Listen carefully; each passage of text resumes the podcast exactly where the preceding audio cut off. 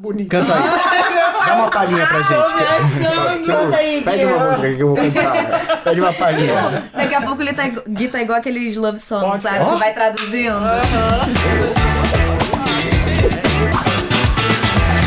Olá, muito bom dia, boa tarde, boa noite pra você que está aí acompanhando. Isso que a gente não sabe bem o que é, não é mesmo? A gente vai chamar de Isso Não É um Podcast, porque a gente resolveu se encontrar, falar sobre investimentos de forma leve e descontraída, como é a cara da Speech, que se você não sabe é uma casa de análise independente, a gente não é comissionado por nada que a gente recomenda. Então tudo que for falado aqui não é porque tem patrocinador, tem patrocinador, Gui Cadonhoto? Não, zero. Não tem patrocinador, tá? Então tudo aqui totalmente recomendação independente. Então, hoje a gente vai falar sobre um tema que é um prato colorido para os seus investimentos. É, então, aqui temos o prato colorido inteiro, né? Temos o arroz, que é a renda fixa. Vai colocar no arroz, sem graça, sem sal. Um arrozinho meio sem sal. Não, Thales é a pimenta em pessoa. Esse é o tabasco.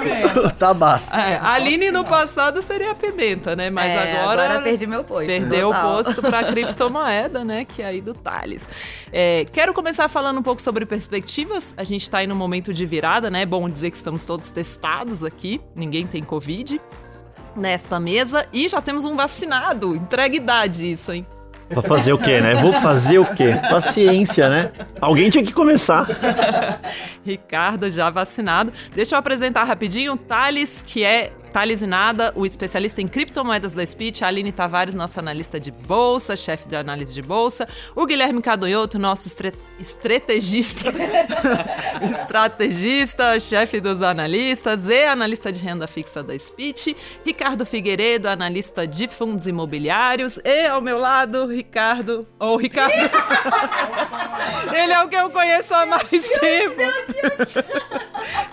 Felipe, A minha direita, Ricardo, a esquerda, Ricardo. É. Felipe Arraes, o nosso analista de fundos e investimentos internacionais, que é o que eu conheço há mais tempo, então tudo bem ter errado o nome. né? Sem problema, sem Você problema. ofendido? Não, a amizade continua igual.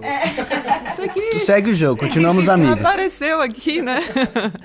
e eu, Luciana Seabra, que sou CEO da Speech e analista de fundos de investimento. Então hoje a gente vai começar falando sobre perspectivas, porque estamos no momento de virada, né? Estamos aí nesse momento de começar a vacinar e muita dúvida sobre o futuro dos mercados financeiros no Brasil e lá fora. Então vou começar aqui pelo Ricardo, vamos começar por fundos imobiliários, que é um tema pulsante, né? Acho que eu recebo uma mensagem por semana assim.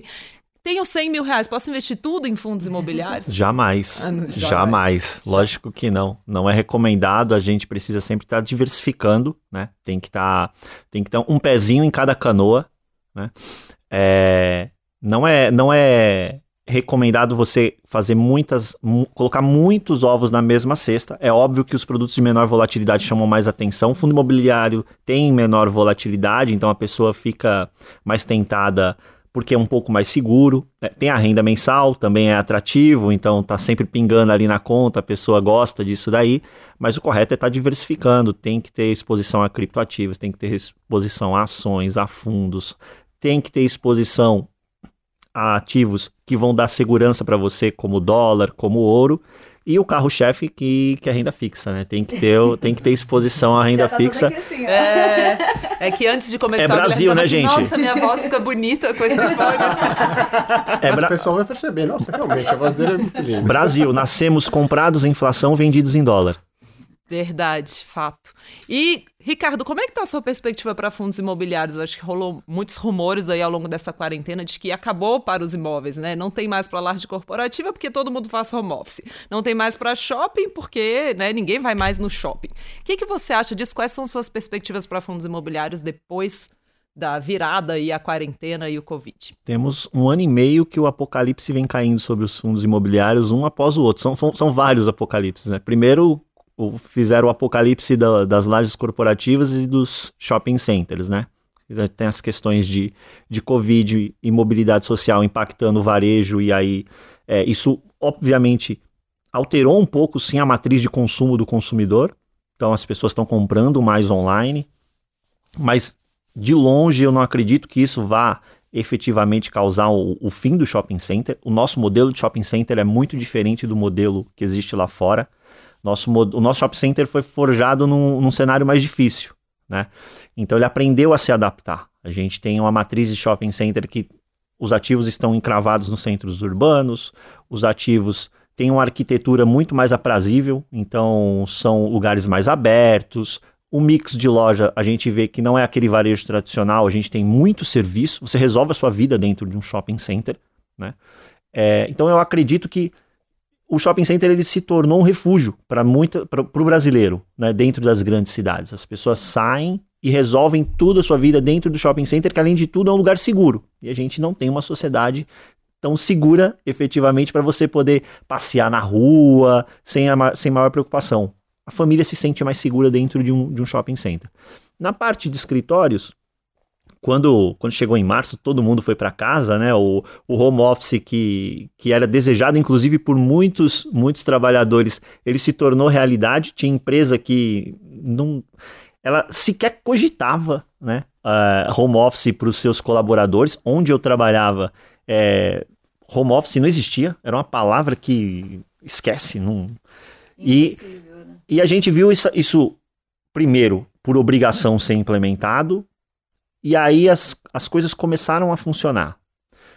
As pessoas notaram que a produtividade no primeiro momento até cresceu, e aí eu acredito que tem, tem dois fatores aí. Primeiro é que a gente estava num, momento onde a visibilidade era zero para frente. Então, quem tinha emprego tinha que trabalhar dobrado para garantir que ia continuar tendo emprego, né? E segundo, quem queria home office teve a chance de provar que ele era efetivo. Então, vamos trabalhar para lá na frente a gente manter isso daqui. Então, essa produtividade eh, elevada logo de cara, ela não me enganou, né? É... Agora, a gente vê o quê? que as empresas estão fazendo conta, olhando que realmente dá para ter essa questão dessa flexibilização e o modelo híbrido é que acaba, vai acabar prevalecendo. É, a gente não vê a hora de se encontrar mais, né? A Speech era dessas empresas que a gente falava, não, tem que estar tá todo mundo aqui no escritório e tal. Hoje acho que o modelo misto talvez seja o mais inteiro. Todo mundo quer modelo misto. Vamos, vamos votar. É, eu, eu, eu, ia entregar a Luciana aqui. Eu falava, ele tava lá na speech e eu falava, Lu, isso aqui dá pra fazer de casa. Não, não, eu quero todo mundo. todo mundo na todo baia, mundo às nove da manhã. Por favor, porque eu já até saí da capital, entendeu? Já comprei um imóvel maior, vou manter o um modelo híbrido, né? Mas brincadeiras à parte, eu acredito que o modelo híbrido ele, ele, ele vai ser funcional porque ele dá mais qualidade de vida para o colaborador, né? A empresa ela consegue adequar o tamanho da ocupação, não é necessariamente economizar. Eu conversei com alguns gestores de fundos imobiliários e tiveram empresas que estão tomando espaço agora na, na, na pandemia, né, nessa volta. Por quê? Porque as empresas cresceram, eles contrataram e contrataram todo mundo em home office. Agora as empresas estão voltando para o escritório, eles, os gestores estão fazendo as contas e falar, opa, não cabe todo mundo. Então eles estão tendo que tomar mais espaço. Ainda são poucos casos, sim, mas existem. Né? E outra, a gente vai fazer uma, uma ocupação de escritório mais humana. Né? Por quê? Porque a nossa ocupação de escritório, né, é... no popular, a gente não obedecia a legislação. Sempre dava um jeitinho né, de, de colocar mais gente no espaço. Agora, é, isso não vai ser bem visto. Então, todo mundo vai, vai manter efetivamente o distanciamento que, então que a legislação não vai mais poder sentar na mesma mesa da Aline. Não vai. Não vai. Tá não vai. Não vai. Vai ter, vai ter que ocupar melhor isso daí. Mas não acredito que, que, que efetivamente a gente vai ter é, uma diminuição na, no espaço de escritórios. Né? A gente vai ter um, um adequando e outra bons ativos vão ser preservados. É sempre o que eu peço para as pessoas. Vamos focar nos bons ativos, nas boas regiões. Esses vão sempre ser privilegiados na hora de, de serem ocupados. O mesmo vale para shopping center. Né? O bom shopping center ele sempre vai ser demandado pelo lojista, sempre será demandado pelo cliente e quem investir nele vai ter, vai ter retorno. Né? Agora a gente tem aí a questão da reforma tributária eu pairando. Eu ia perguntar para não te deixar aí nessa situação complicada, mas vamos lá. Isso... Pairando sobre o setor, mas é tudo muito embrionário. A gente precisa esperar o que vai sair. São duas casas, né? É bem, bem plurais nos seus pensamentos, né? Senado e Câmara. A gente tem que esperar o que vai sair de lá. Se tiver que ser tributado, a gente vai, vai ter uma re readequação de preços dos ativos no primeiro momento. Né? É, mas Gente, é, o produto ele não vive só da isenção tributária. Fundo imobiliário é bom. Fundo imobiliário dá, dá retorno no portfólio. Então, se tiver que vir a, a tributação do imposto de renda, a indústria vai se adaptar e vai sobreviver. Boa, está aí a previsão. Então você está otimista com os fundos Com imobiliários. certeza, com certeza. A gente teve um, um- um cenário difícil no começo. De outubro para cá, é, o, o mercado ficou praticamente de lado, o mercado como um todo. Algumas classes, obviamente, despontaram, os fundos de papel, os fundos de CRI, né? Por serem mais defensivos por natureza, acabaram se valorizando. Fundos de logística, porque o e-commerce desenvolveu muito essa questão de logística que a gente tem aqui. Então, muitos, muitos empreendedores do segmento colocaram seus ativos no mercado, os fundos imobiliários captaram, compraram, enfim. É, mas agora a gente tem os ativos que ficaram para trás e eu acredito que com a retomada da mobilidade, com as pessoas andando, a- economia destravando, shopping center, la- é, lajes corporativas, mesmo fundo de hotéis, esses vão recuperar o seu valor. Boa. Vamos falar um pouquinho de renda fixa. Eu brinquei aqui com o Gui, que é o arroz, porque o Gui fica bravo quando a gente fala que renda fixa é só conservadora, renda fixa é aquele investimento de quem, né, é extremamente conservador e não arroja.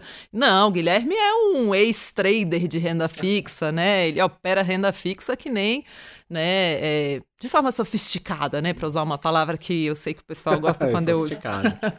Sofisticada. Gui, o juro foi lá, caiu, caiu, agora tem uma estimativa de subir, né?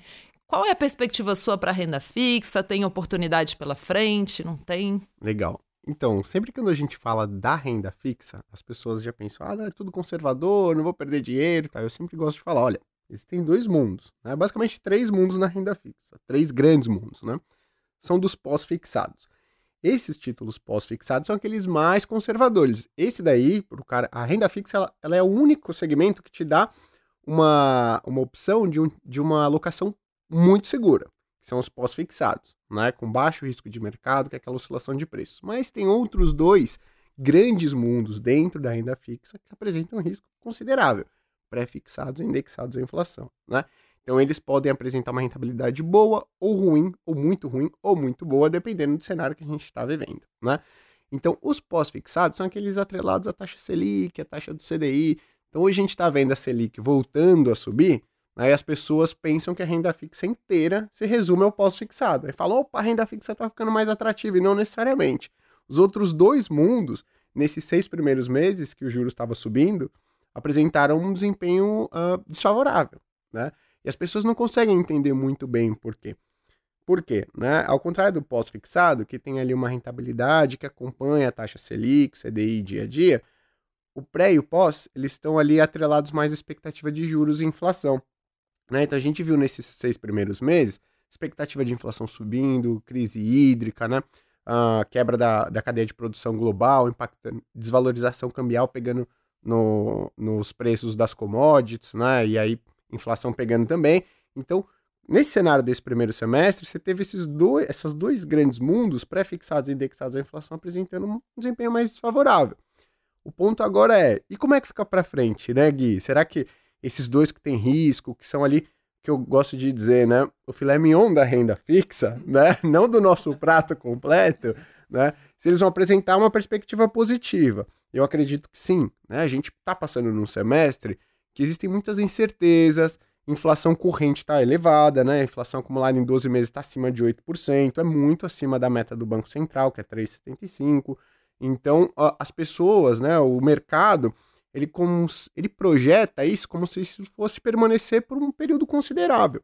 E não acredito que vai acontecer. Eu acredito que expectativa de inflação e juros, eles vão, eles tendem a se aliviar nos próximos meses, semestres, né? Então, isso vai trazer uma perspectiva de melhor retorno, do meu ponto de vista, para os pré-fixados, para os indexados à inflação. Eu sempre ressalto, né? Aqueles que têm o maior risco, que são os de longo prazo, eles estão mais atrelados com a expectativa fiscal, que é nível de endividamento, tamanho da dívida pública do Brasil. Se o Brasil começar a endividar demais, aí eles tendem a apresentar né, um desempenho desfavorável. Só que nos últimos meses, o Brasil vem surpreendendo muito positivamente, né? Vem mostrando ali que o fiscal. A gente esperava, há seis meses atrás, o mercado olhava e falava: olha, a dívida pública do Brasil vai encerrar o ano de 2021, o Brasil vai encerrar o ano de 2021 devendo 100% do PIB. E a gente está indo agora, a expectativa é de encerrar em 80%, 85%. Né? Ou seja, teve uma grande melhora. Os ativos de renda fixa surpreenderam? Apresentaram uma performance boa? Não. Por quê? Porque tem essas incertezas nos últimos seis meses ali que não estão deixando a renda fixa apresentar um desempenho bom. Passadas essas incertezas, eu acredito que a gente vai ter um espaço para esses ativos apresentarem uma boa performance. Entrega logo aí, Gui, qual que é o seu vencimento favorito. Bom, né? é, Fala um, fala um. Tá, eu gosto de, por exemplo, pra, isso eu, eu, eu tenho né, desde quando trabalhava como trader, né? É, eu gosto do, do benchmark, o IMAB5, que são aqueles ativos indexados à inflação de curto prazo, né?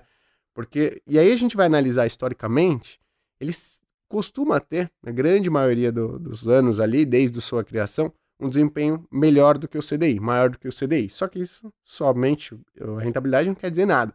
Quando a gente pega o retorno ajustado ao risco, também ele é um grande destaque, não só na renda fixa, como no mercado financeiro brasileiro inteiro, né? Um índice que apresenta um Sharp, um retorno ajustado ao risco muito positivo. E além disso, as pessoas falam assim: "Ah, mas a renda fixa quando está subindo os juros, os pré-fixados indexados à inflação rendem muito mal". E não. Quando a gente acompanha os anos em que os juros estavam subindo, ou seja, a Selic estava subindo, na maior parte deles o IMAB5, que são os indexados à inflação de curto prazo, também su- superaram o CDI, né? Então, é realmente um, um- um índice ali, uma categoria de investimentos dentro da renda fixa que eu gosto demais, assim. Então, Como é é onde está a maior parte do isso? meu Tem, dinheiro. tem no supermercado? Tem, tem ETF já, né, que, que replicam esse índice da renda fixa.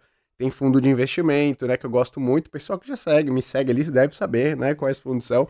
Mas eles replicam também a rentabilidade do IMAB5 e até, né, esses fundos, eles costumam superar o benchmark, o IMAB5, no médio e longo prazo. Então, sim, existem maneiras do investidor se expor a esses ativos. Então é uma cesta de títulos, né? é uma Não título cesta de único. títulos, exatamente. Perfeito. Bom, então vamos sair do arroz, brincadeira. ah, deu uma bela explicação aqui para o pessoal considerar... Ai, tchau, Gui, tchau, Gui. arroz Ai, com filé mignon. E, arroz e eu costumo filé dizer mignon. que eu tenho o trabalho mais ingrato da speech, né? Porque a pessoa chega e fala assim, "Ei, é, é, é o Gui, de renda fixa, é muito fácil de entender, vou entender. Aí o cara chega e fala, meu Deus, é muito complicado. Aí o pessoal vai para ações, fundos imobiliários, e fala, nossa, é algo muito complexo. E ela vê que não é tão complexo assim. Eu, ah, eu tenho o trabalho é verdade, mais ingrato. A renda fixa é muito mais complexa do que parece, mas o Gui tá aí para mostrar as oportunidades, né? Para quem tem paciência Exato. de aprender. Boa. Então vamos pular. Ah, eu tô aqui pensando, Aline, o que, que seria as ações, né? Já que o Thales roubou aí a pimenta do pratinho, né? O que seriam as ações num prato colorido? Pois é, né? Não sei. Batata frita, né? É, pode ser um acompanhamento ali, né? Pode ser um Olha só, acompanhamento. acompanhamento. Farofinha, Olha só, eu tô aqui no principal, tá? Ai, o Ricardo, que é tão criativo, eu tô esperando aí. o Não fica com a batata frita, tá bom? Então, ótimo, vai ser a batata frita, né? Batata frita é legal porque é o seguinte, é algo muito bom, mas não é pra você comer só batata É frita, verdade. né? É, não dá pra concentrar na batata frita, senão, né? Haja colesterol. Exatamente. Aline, você tá otimista com o mercado de bolsa? Tô bastante otimista. Eu acho que a gente passou ali em março um, um período bem complicado, março de 2020, né? A gente teve lá vários circuit breakers, todo mundo, ninguém sabia o que, que ia acontecer, a gente estava com um cenário totalmente turbulento. E ao longo do ano passado, a gente viu que a bolsa é, deu uma exagerada, né, lá atrás, e as coisas começaram a clarear e as empresas começaram a se readaptar à nova realidade que estava acontecendo. Então, é, colocar todo mundo em home office do nada, né, rápido. Então, as questões trabalhistas, algumas pessoas precisavam ser presenciais, e aí tinha todas as questões do Covid. Então, as empresas começaram a tentar entender como é, trabalhar naquela nova realidade. E a coisa foi recuperando, recuperando, recuperando. A gente já está em períodos pré-pandêmicos, como a gente diria é, hoje em dia. E os últimos resultados das empresas, a gente tem visto que realmente, assim, teve uma demanda muito reprimida em alguns setores, que as pessoas ficaram em casa, não consumiam, não faziam, não iam aos lugares. E a gente está começando a ver, através de vários indicadores econômicos, através de vários resultados das empresas, que a atividade econômica está retomando sim. E então, é, os últimos resultados, o que a gente mais via era receita recorde, pedido recorde, lucro recorde, EBITDA recorde, nunca visto antes. Então, assim, realmente a coisa está voltando. Então, eu estou bem otimista. A gente está em níveis pré-pandêmicos, a gente ainda depende da questão da vacinação ir um pouco mais rápido, é, da questão da, da- do distanciamento social começar acabar, né, e a gente começar a retomar uma atividade mais normalizada, para aí sim a gente começar a ver as empresas voltando ao seu brilho mesmo, né? Mas a gente já está vendo isso acontecer, então eu estou bem otimista. É, segundo semestre, eu acho que essa situação já vai estar tá mais normalizada, a gente vai começar a ver uma coisa andando melhor. Então, eu estou bem otimista com a bolsa, sim. Posso fazer uma pergunta para ela? Não. Você levantou a bola. Tia, deixa eu perguntar. Pode oh, falar, beleza, né? Guilherme, eu deixo, é que eu vi que você já estava respirando ali. Vamos lá. Ô, Aline, sabe um, algo que sempre me perguntam, né, que eu acho engraçado. As pessoas perguntam, como que, pô, desemprego 15%, atividade fraquíssima, tal, e você olha para a bolsa, níveis recordes, lucros recordes, EBITDA recorde, o que, que é isso? Por que, que, por que, que isso é. acontece? As pessoas falam assim, olha só, né, essa crise veio e quem é gigante está lá se beneficiando com lucro recorde e quem é pequeno tá ruim, né? Como é que a gente explica para é, o pessoal como isso, isso acontece? Isso é bem curioso mesmo, muita gente pergunta mesmo. A gente tem que entender que economia real e bolsa são coisas totalmente distintas. Quando a gente fala de bolsa, a gente está falando de uma seleção dos maiores e melhores da, das empresas maiores e melhores da nossa economia.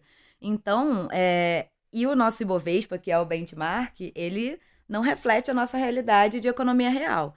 Então, quando a gente fala do Ibovespa, por exemplo, as 10 maiores posições do Ibovespa, a gente está falando de Petrobras, Vale, bancos, B3, é, são empresas enormes, que têm uma capacidade de alcance, de serviço, etc., enormes, e quando a gente vai para a economia real, essa parte, por exemplo, de serviços financeiros ou indústria extrativista, representa nem 10% do PIB, por exemplo. Então, é muito descorrelacionado a economia real com as empresas que estão na bolsa. Além disso, a gente está falando das maiores e melhores. Então, elas têm uma capacidade de financiamento melhor, é, capacidade de fazer é, captações externas. Agora, então, é, com esses indicadores econômicos que estão melhorando, os gringos voltaram a olhar para as nossas empresas. Então, as captações externas de bonds, que eles estão emitindo bonds lá fora, estão atingindo níveis recordes também, porque eles estão olhando para o Brasil. Ah, agora não, ó, o Brasil, que o risco fiscal estava é, horrível, o Brasil vai quebrar, vai acontecer. Bem, não é mais tão assim, né? Tá melhorando aqui, tá, a, o risco fiscal está diminuindo, eles estão fazendo reforma, é, enfim, as coisas estão andando, então os investidores estrangeiros já estão olhando de uma forma diferente, mas quem que acessa esse dinheiro do investidor estrangeiro? São as maiores e melhores. Então, e a crise, outra coisa que a gente está reparando muito que está acontecendo, ela cria oportunidades. Então, as grandes que estão capitalizadas e se prepararam porque não sabiam o que ia acontecer ao longo do ano com a pandemia, elas estavam com um caixa robusto, refinanciaram as dívidas, então muitas empresas fizeram gestão de passivo, comprando, é, renegociando dívidas, alongando o prazo, pegando dívidas a preços, é, a taxas de juros menores. E aí a gente chegou numa situação agora que quem está morrendo, infelizmente está acontecendo isso, as grandes estão vendo a oportunidade de, opa, aqui eu posso comprar mais barato, posso comprar essa empresa, me expandir para esse lugar que eu não tenho é, geograficamente uma, uma posição, é, ou então essa empresa que faz todo sentido eu me juntar com ela tô com dinheiro aqui, a oportunidade está vindo, tô crescendo. Bem, vamos juntar forças. Então, a quantidade de fusões e aquisições que a gente tem visto, é, meu e-mail toda hora tá ali um, um, um e-mailzinho de RI das empresas, ó, mais uma fusão e aquisição, mais uma operação externa. Então, assim, é, realmente o nosso mercado ele está voltando a ficar pulsante. E outra coisa interessante que está acontecendo também, os IPOs. É, a gente está vendo muitas empresas também vendo a oportunidade dos novos investidores, principalmente as pessoas físicas, voltando, entrando e voltando para a bolsa é, com apetite e eles estão vendo a oportunidade de ir para a bolsa. Então, quanto mais empresas, mais setores, melhor é para nossa bolsa, mais oportunidades a gente acaba encontrando. Então, realmente acho que a gente está entrando numa fase agora de mercado financeiro, principalmente falando de bolsa de valores, muito interessante. E óbvio, não é para comprar qualquer coisa, né? Porque uhum. aí é, a gente tem que selecionar ali o que, está interessante. Porque não adianta você querer comprar uma empresa que tá caro. É igual você ir no mercado, você vai comprar um negócio, você sabe que não vale aquilo, mas você vai comprar de qualquer jeito. Vale a pena você comprar a qualquer preço? Não. e aí você tá me dando né? um gancho, né? O Ricardo ficou devendo uma recomendação.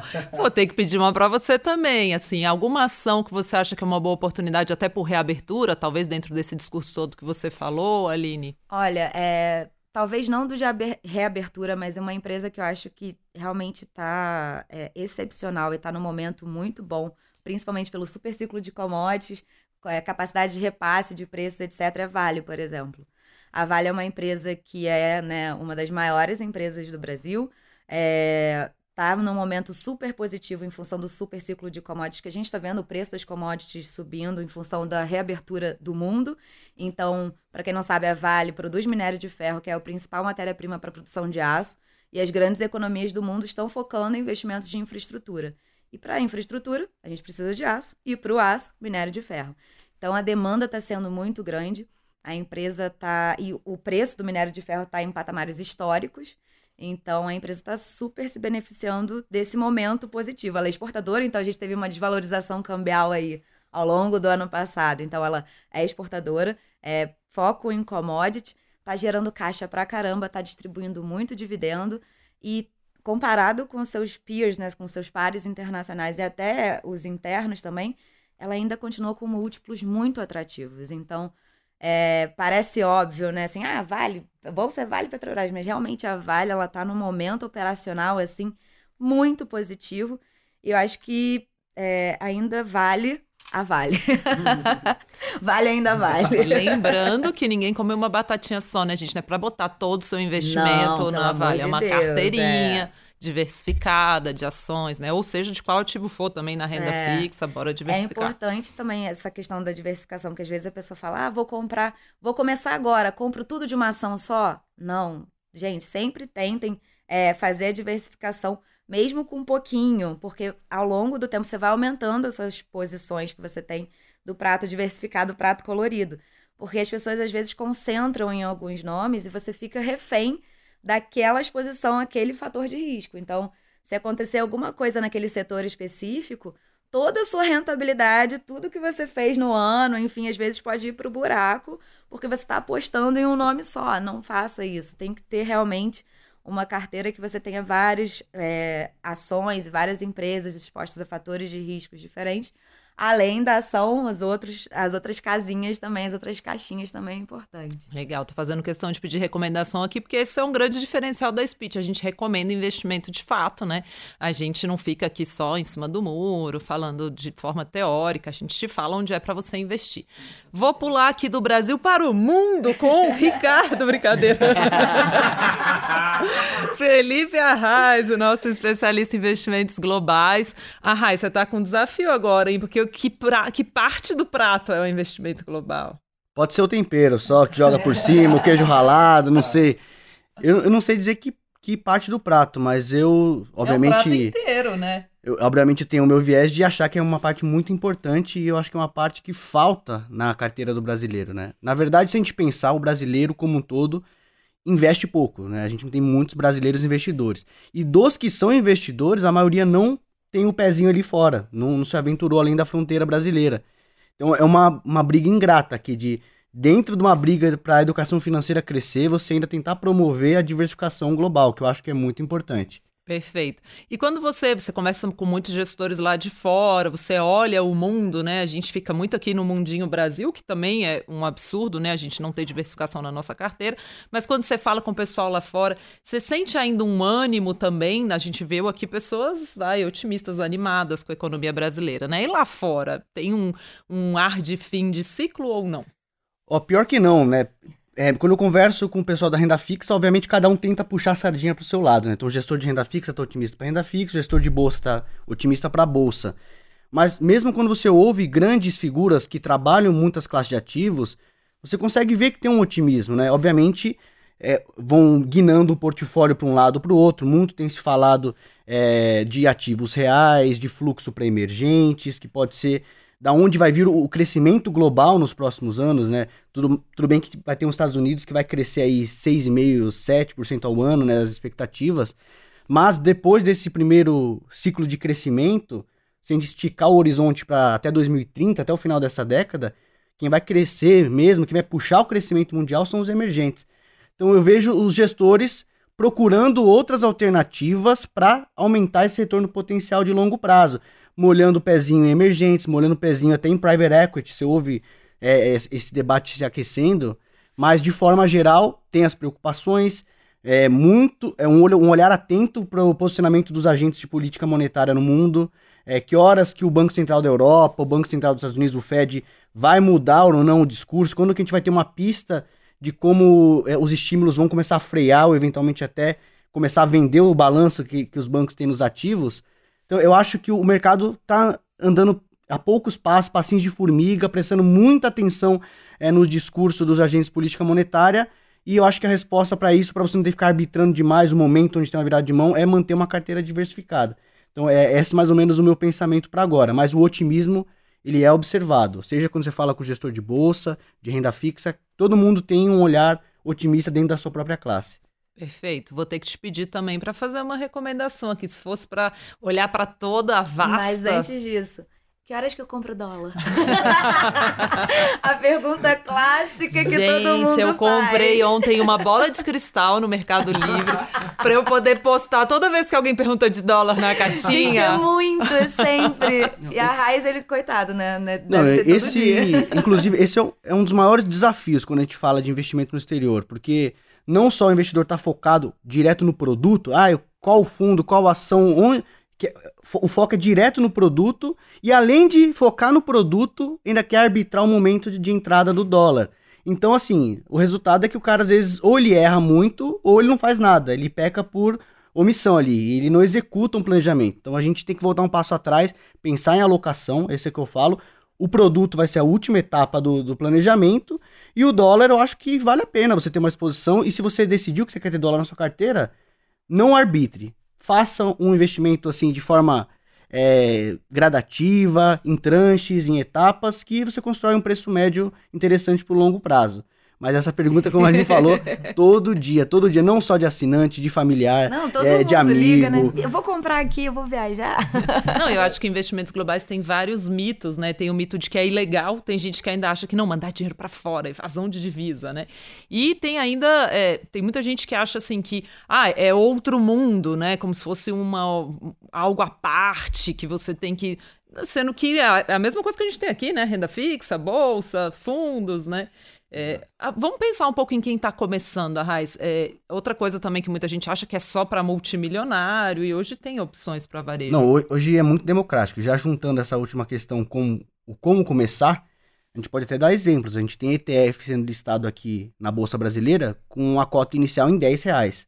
Obviamente vai valorizando, vai- deve estar em 10, 15 reais. Isso já não é mais desculpa para não começar por falta de dinheiro. Porque na dúvida, se você não tem dinheiro para acessar um fundo, e é bom dizer, a maioria dos bons fundos de investimento global são para o investidor qualificado, que é aquele investidor que tem é, mais de um milhão de reais em aplicações financeiras, esse mundo fica assim mais restrito, mas eu acredito que no longo prazo o que responde pelo retorno é uma alocação bem trabalhada. Então, se você montar uma base, uma carteira bem estruturada com ETFs, você já vai ter ali é, possibilidade de bater os, boa parte dos gestores do mercado, só com uma alocação bem feita. E aí, ETF, 10 reais, 50 reais, você monta. Quer começar com um ETF muito diversificado? Poderia ser um BACW39, por exemplo, que é um ETF que segue o índice de ações globais. Então ele já tem uma distribuição com maior peso nos Estados Unidos, tem ali uns 10, 12% de exposição em emergentes, tem ali quase 20% de Europa. Então ele já é um pratinho colorido dentro das ações, obviamente. Então teria que completar com renda fixa, mas ele é um bom produto para começar a molhar o pezinho, já é bem diversificado. Na dúvida, também um produto de Estados Unidos. Bolsa americana nunca faz mal para ninguém ter um pouquinho ali, um SPX11, por exemplo. Perfeito. Lembrando, Então, gente, que ETF você compra no home broker, né? É, não tem Essa limitação é de corretora, É. vou abrir conta em algum lugar diferente, qualquer lugar você compra. qualquer corretora você compra. Então, BACW39 e SPX11. Sempre bom repetir, eu que já trabalhei em rádio, aprendi que a arte do rádio é a arte da repetição, tá? Alô, Porque as pessoas inclusive, perguntam. cuidado, a gente pode perder ela pra rádio. aí, né? Eu adoro, gente, eu curto. Muito bom, então já temos aqui várias recomendações. O Ricardo ainda está devendo, mas vai ficar por último. Vamos para criptomoedas com nosso grande Thales e Nada. Thales, e aí, você tá otimista com cripto? Muita volatilidade nesse mercado, né? Sim, exatamente. É bem volátil, é o mercado mais volátil aqui da gente, né? Então a gente tem que tomar bastante cuidado com a volatilidade, com o risco desse mercado e se expor aos poucos realmente para ir se acostumando com essa volatilidade até você chegar num ponto aí que você ainda seja confortável para ainda conseguir acompanhar esse mercado como um todo, né? E não só é, realmente pensando aí no longo prazo, esquecendo o interessante mesmo é a gente aprender sobre esse novo mercado e acompanhando, se atualizando e investindo aí sempre uma pequena parcela aí da sua carteira. O que que te deixa animado com cripto hoje? Ah, esse daqui é um mercado completamente diferente, né? Então, é, vocês estão falando aí dos termos que o pessoal não conhece, mas o mercado de criptomoedas com certeza são temas completamente diferentes. Então aqui sim a gente tem muita dificuldade né, com esses novos jargões aí do mercado. É, eu falo bastante da descentralização, né? Que as pessoas não conseguem visualizar esse por que, que o Bitcoin é descentralizado, por que, que os outros criptoativos também são descentralizados, né? Bom, então a descentralização é graças ao blockchain que proporciona é, esse banco de dados descentralizados pelo mundo em diversos computadores. Então, é justamente isso que traz a segurança, né? Porque são vários computadores é, com, mesmos, com os mesmos dados distribuídos no mundo inteiro. Então, é graças a, esse, graças a essa característica que o Bitcoin é, ele é, não, é, não depende de uma empresa, não depende de um país, não depende de um lugar específico. Então, isso que traz a segurança e que vai trazer várias soluções diferentes para outros projetos desse mercado. Então, está revolucionando diversas novas soluções que existem atualmente. Quer perguntar? Vai lá. perguntar, porque é, quando a gente fala né, em, em cripto, o pessoal acha que tem só o Bitcoin, né? E aí eu conversei com você, pô, tem mais de 9 mil, né, criptoativos é, tá nos, disponíveis nos aí. 10 mil agora, já passou. E aí, quando você fala que tá otimista, o pessoal tem que tomar cuidado que não é achar comprar qualquer coisa e sair comprando, né? Tem 9 mil ali, tem coisa que é boa, tem coisa que não é, como é que é? Ou é exatamente, exatamente. É, bom, eu costumo falar que é um pouco semelhante com o mercado de ações também, né? Porque você tem várias empresas, mas aqui a gente tem vários projetos. Então, são basicamente startups que estão revolucionando, né, com é, soluções aí inovadoras. Então, realmente são projetos diferenciados, cada um vai ter seu, seu setor de atuação específico, e realmente já são mais de 10 mil projetos aí pelo mundo, então já é um, um mercado gigantesco e com certeza bastante revolucionário aí. É, então, você tem que saber realmente pesar em quais empresas você vai conseguir diversificar um pouco a sua carteira, né? No geral, o Bitcoin realmente é o mais seguro, então, diversificar muito também não é tão vantajoso, porque você vai ter que se expor aos projetos menores. E por eles serem menores, você vai ter um maior risco. Então, o ideal é você não se expor tanto nas altcoins e focar um pouco mais, concentrar mais no Bitcoin mesmo, que é onde que é a maior moeda do mercado, onde a gente vai ter menos volatilidade. Nossa, a do ah, Bitcoin é, é tranquila. É aquela coisa de que você vai na Bahia, vai provar a carajé e fala, põe só um pouquinho de pimenta. Aí você morre, né? É, legal. Aí, então, daí... então, ele já falou aqui uma recomendação, né, tá? Ele já entregou um pouco que ah, o Bitcoin é uma boa forma de se expor a cripto no, no longo é, prazo, Thales. Qual é o prazo? No longo prazo a gente costuma falar que é por volta de 5 anos, né, pelo menos, mas até aí por volta dos 4 anos já dá para ter uma, um bom sentimento aí desse mercado e acompanhando realmente o ciclo inteiro, né, que a gente fala do, do mercado de criptoativos. Uma pergunta que surgiu muito esse ano, né, um debate que surgiu foi do ouro contra o Bitcoin, né, como uma forma de proteger ou de reserva de valor. O que, que você acha disso? O Bitcoin ou a criptomoeda, qualquer cripto, pode ser usada como uma forma de proteção da carteira ou de um ativo descorrelacionado que vai ganhar dinheiro no estresse? É, na verdade, sim. O Bitcoin realmente surgiu como uma moeda para transferência de valor, né, de pessoa para pessoa, sem depender de um intermediário. Então, essa daí foi a narrativa inicial do Bitcoin, mas depois ele passou lá pela Deep Web. Atualmente, parece que só 1% desse mercado é realmente utilizado na Deep Web. É, depois ele passou para transações baratas e realmente agora ele chegou nesse, nessa nova narrativa que é de reserva de valor e de ativo descorrelacionado. Mas, no geral, é, é onde a gente quer chegar, mas não é onde a gente está atualmente, porque justamente a gente tem uma altíssima volatilidade ainda. A gente está dependendo ainda de um pouco do, do mercado como um todo, porque é como se fosse uma renda variável, né? Então acaba sofrendo um pouco não tanto, mas um pouco sim, é um pouco afetado. É, mas no geral, com certeza, o ouro digital aí é o objetivo do Bitcoin e é onde a gente pretende chegar, sim. Legal. Ricardo, você está em dívida comigo. Vou pagar, vou pagar, vou pagar. Conte-me um fundo imobiliário em que você vê boas oportunidades. Vamos lá. É, eu acho que toda a narrativa que a gente tem aqui é a narrativa da diversificação. Primeiro no portfólio como um todo do, do, do investidor, e aí dentro de cada classe, diversificar também é, é, importante. Então, mesmo lá nos criptoativos, não adianta você ter só Bitcoin, você tem que diversificar. Nas ações a mesma coisa, renda fixa e assim por diante. Dentro de, de fundos imobiliários, você já tem um produto que nasce diversificado por, por natureza, que são os fundos de fundos, né, os FOFs de fundos imobiliários. Então, acredito que para o investidor que está chegando neste mercado, por exemplo, olhar para um fundo de fundos talvez seja o mais interessante no primeiro momento porque ele não tem que fazer análise setorial, que é uma análise mais complicada. Você vai ter que analisar o ciclo do, do, o ciclo do mercado imobiliário. Tem hora que é melhor logística, tem hora que é melhor escritório, tem hora que é melhor shopping. Quando você entra no fundo de fundos, o gestor está fazendo essa análise do, do ciclo imobiliário. Então ele já está fazendo essa alocação entre as diferentes classes. Quando eu olho para o mercado de fundos de fundos, eu vejo alguns bons fundos de fundos com preços descontados. Né? Tem um indicador chamado PVP, que compara a cota do mercado vis-à-vis a cota patrimonial do fundo. E a cota patrimonial de um fundo de fundos, ela nada mais é do que a ponderação da cota de mercado dos fundos onde ele investe, né? Ou seja, quando você compra um fundo de fundos descontado, você está comprando com desconto um, aquele portfólio a preço de mercado. Se você fosse comprar no mercado, você pagaria mais caro.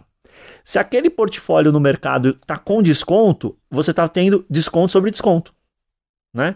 Então, quando você pega um fundo de fundo descontado, a priori você está fazendo um bom negócio. A priori. É, é, óbvio que você tem que olhar todo o track record do gestor, como é que ele entregou dividendos historicamente, etc. O R, RBRF11, que é o fundo de fundos da RBR, ele tem um histórico interessante. Então ele já chegou, ele está no mercado desde 2017, se não me falha a memória. Então já pegou aí greve de caminhoneiro, já pegou pandemia, já pegou uma eleição, já tem uma historinha para contar aí, né?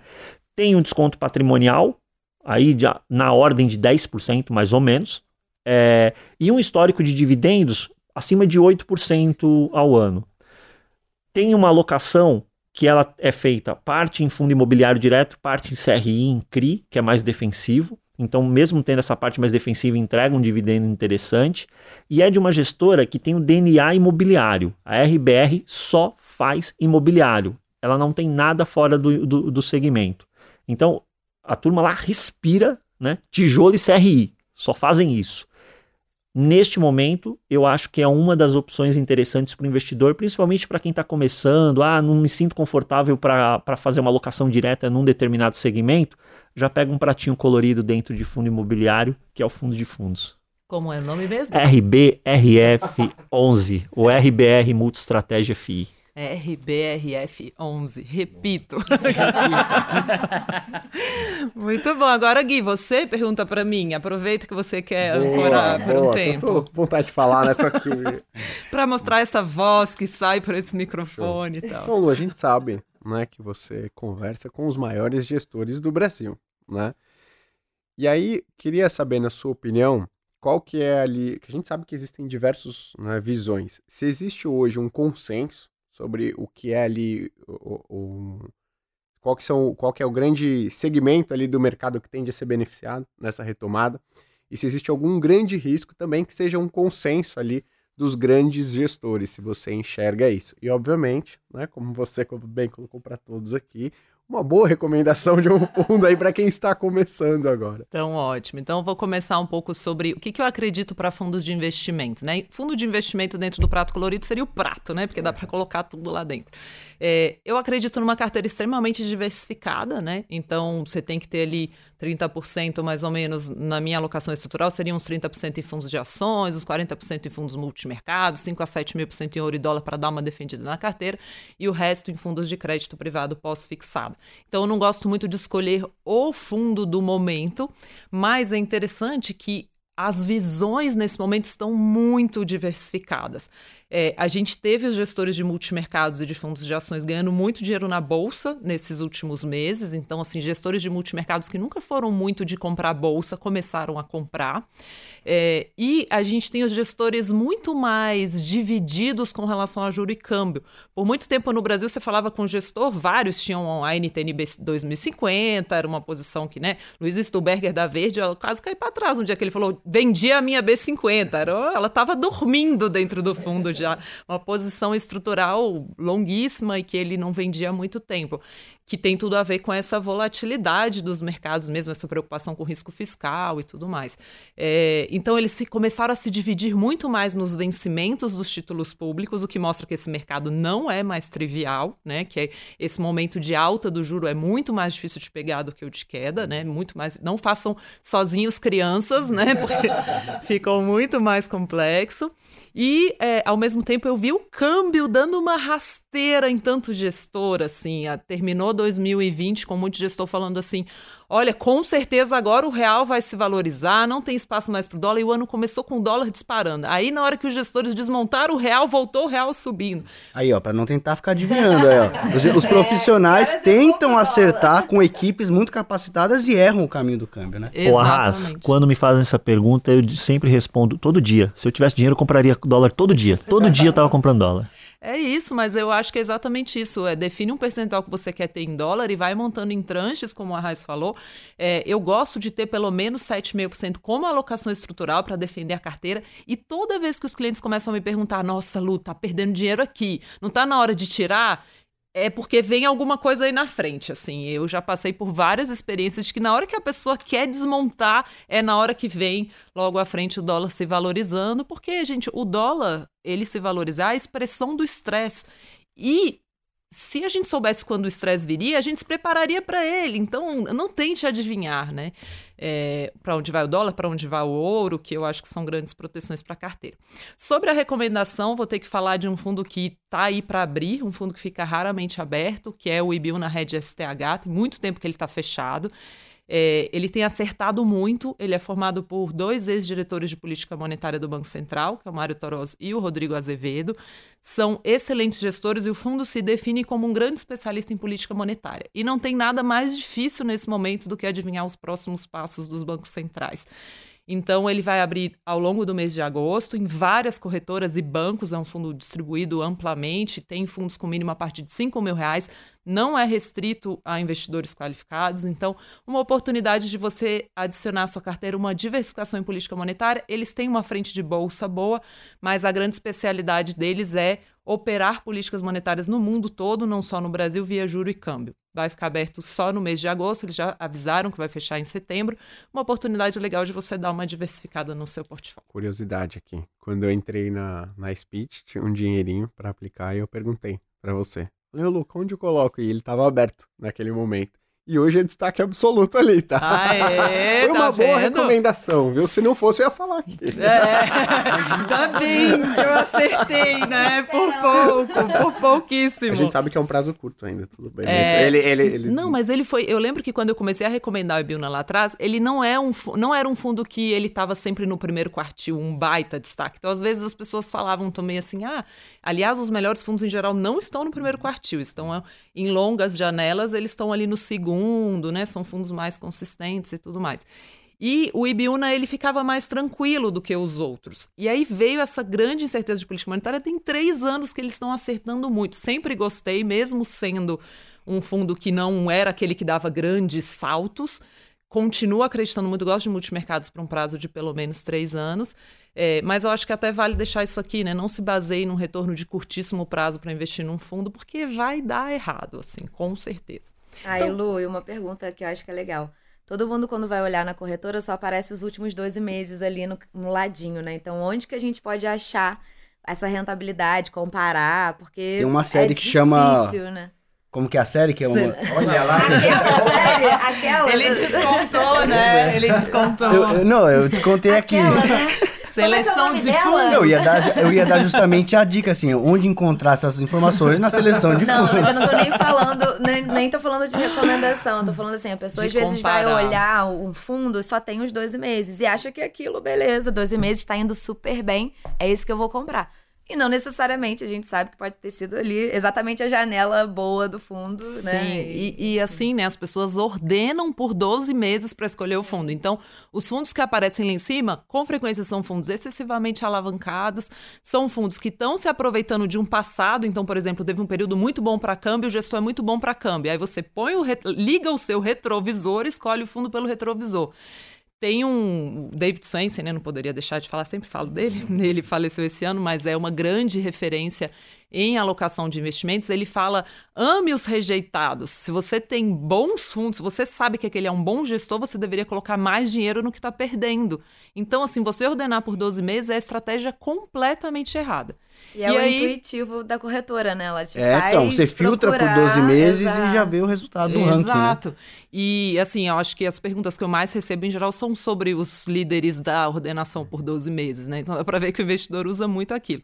Sobre sua pergunta, tem vários comparadores de fundos gratuitos. Então tem o comparação de fundos, tem o mais retorno, a com dinheiro tem o pago, mas também tem um gratuito. As pessoas podem usar isso, né? Tem vários. E aí coloca janelas longas. Eu gosto de estudar fundos usando janelas móveis. Então, qualquer pessoa que entrou e ficou pelo menos cinco anos no fundo de ações, quanto que ela ganhou? Ela bateu o Ibovespa ou não? A maior parte das pessoas que ficou pelo menos cinco anos bateu o Ibovespa ou não? Mas nesses comparadores nem sempre dá para fazer esse estudo. Mas só de você alongar a janela né? Deixa eu olhar um prazo longo, deixa eu olhar como ele se desempenha desde o começo em relação ao referencial. Já faz muita diferença, você já não cai em várias pegadinhas, né? Assim, poucas coisas que você olha ali, o retorno no longo prazo, é, a taxa de administração, se for um produto de renda fixa, porque nos multimercados fundos de ações o 2% ao ano é praxe, né?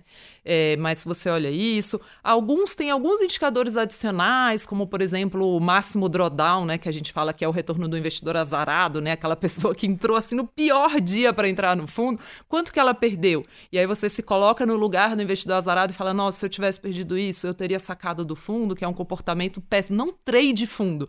Até aproveitando que muita gente me pergunta, né? Melhor investir via fundo ou investir diretamente nos ativos? Você escolhe. Eu falo que é a escolha do churrasqueiro ou, ou escolha. Toda hora a gente baixa nesse microfone. É, a escolha entre investir diretamente ou investir via fundos é a escolher entre você fazer o próprio churrasco ou contratar o churrasqueiro para fazer. Agora, se você contratou o churrasqueiro para fazer, você não fica ali, tá boa não? né? É, a, a carne tá na hora de virar, passando, tá hein? passando Você não? pode até ficar, mas você vai ser o cara mais chato, né? Ele vai, ele, ele vai falar, meu, tinha um cara chato. Não chama trabalhar. mais. É, e aí você paga para o churrasqueiro fazer para você, porque é claro que tem um custo adicional de né, contratar o churrasqueiro, e você também trabalha. Não faz o menor sentido. Então, investiu via fundos, bote. Bote, não coloque, você não é uma galinha. Colo- Coloque bons fundos de investimento na sua carteira e delegue, deixa rolar, não fica ali tentando controlar, né? Muito bom, entrevistador, você, Guilherme Cadu. Muito obrigada. A Aline Gente te do rádio, eu ajudou. tô aqui também, vendo só. Mercado financeiro tá bom, né? A galera tá pedindo emprego no rádio. Olha, a rádio é muito legal, mas infelizmente paga mal, viu, gente? Não recomendo. mas é muito legal.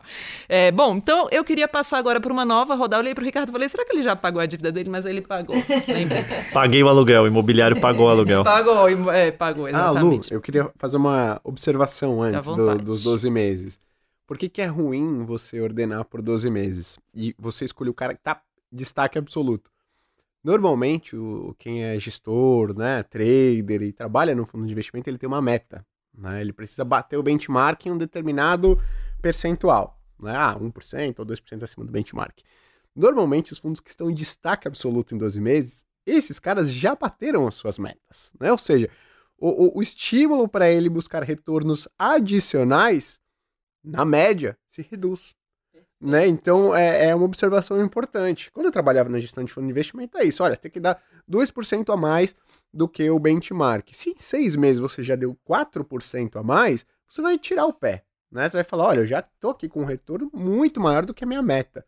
Né? Então, talvez não, aquele, aquele Vou cara arriscar agora, não- né? Exatamente. Né? É, Eu, eu já tive do outro lado exatamente isso, entendeu? Você montou, você montou, atingiu o objetivo, é, recolher velas. é. Recolher velas, tira o risco da carteira e espera a próxima janela.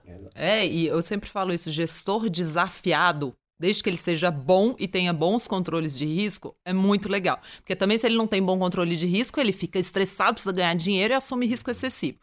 Um bom gestor desafiado e com bons controles de risco, perdendo dinheiro, eu adoro. É onde eu vou colocar mais dinheiro. Boa, exatamente. Porque é ali que vai vir mais retorno, provavelmente. E é muito impressionante como eu vejo, assim, a oscilação.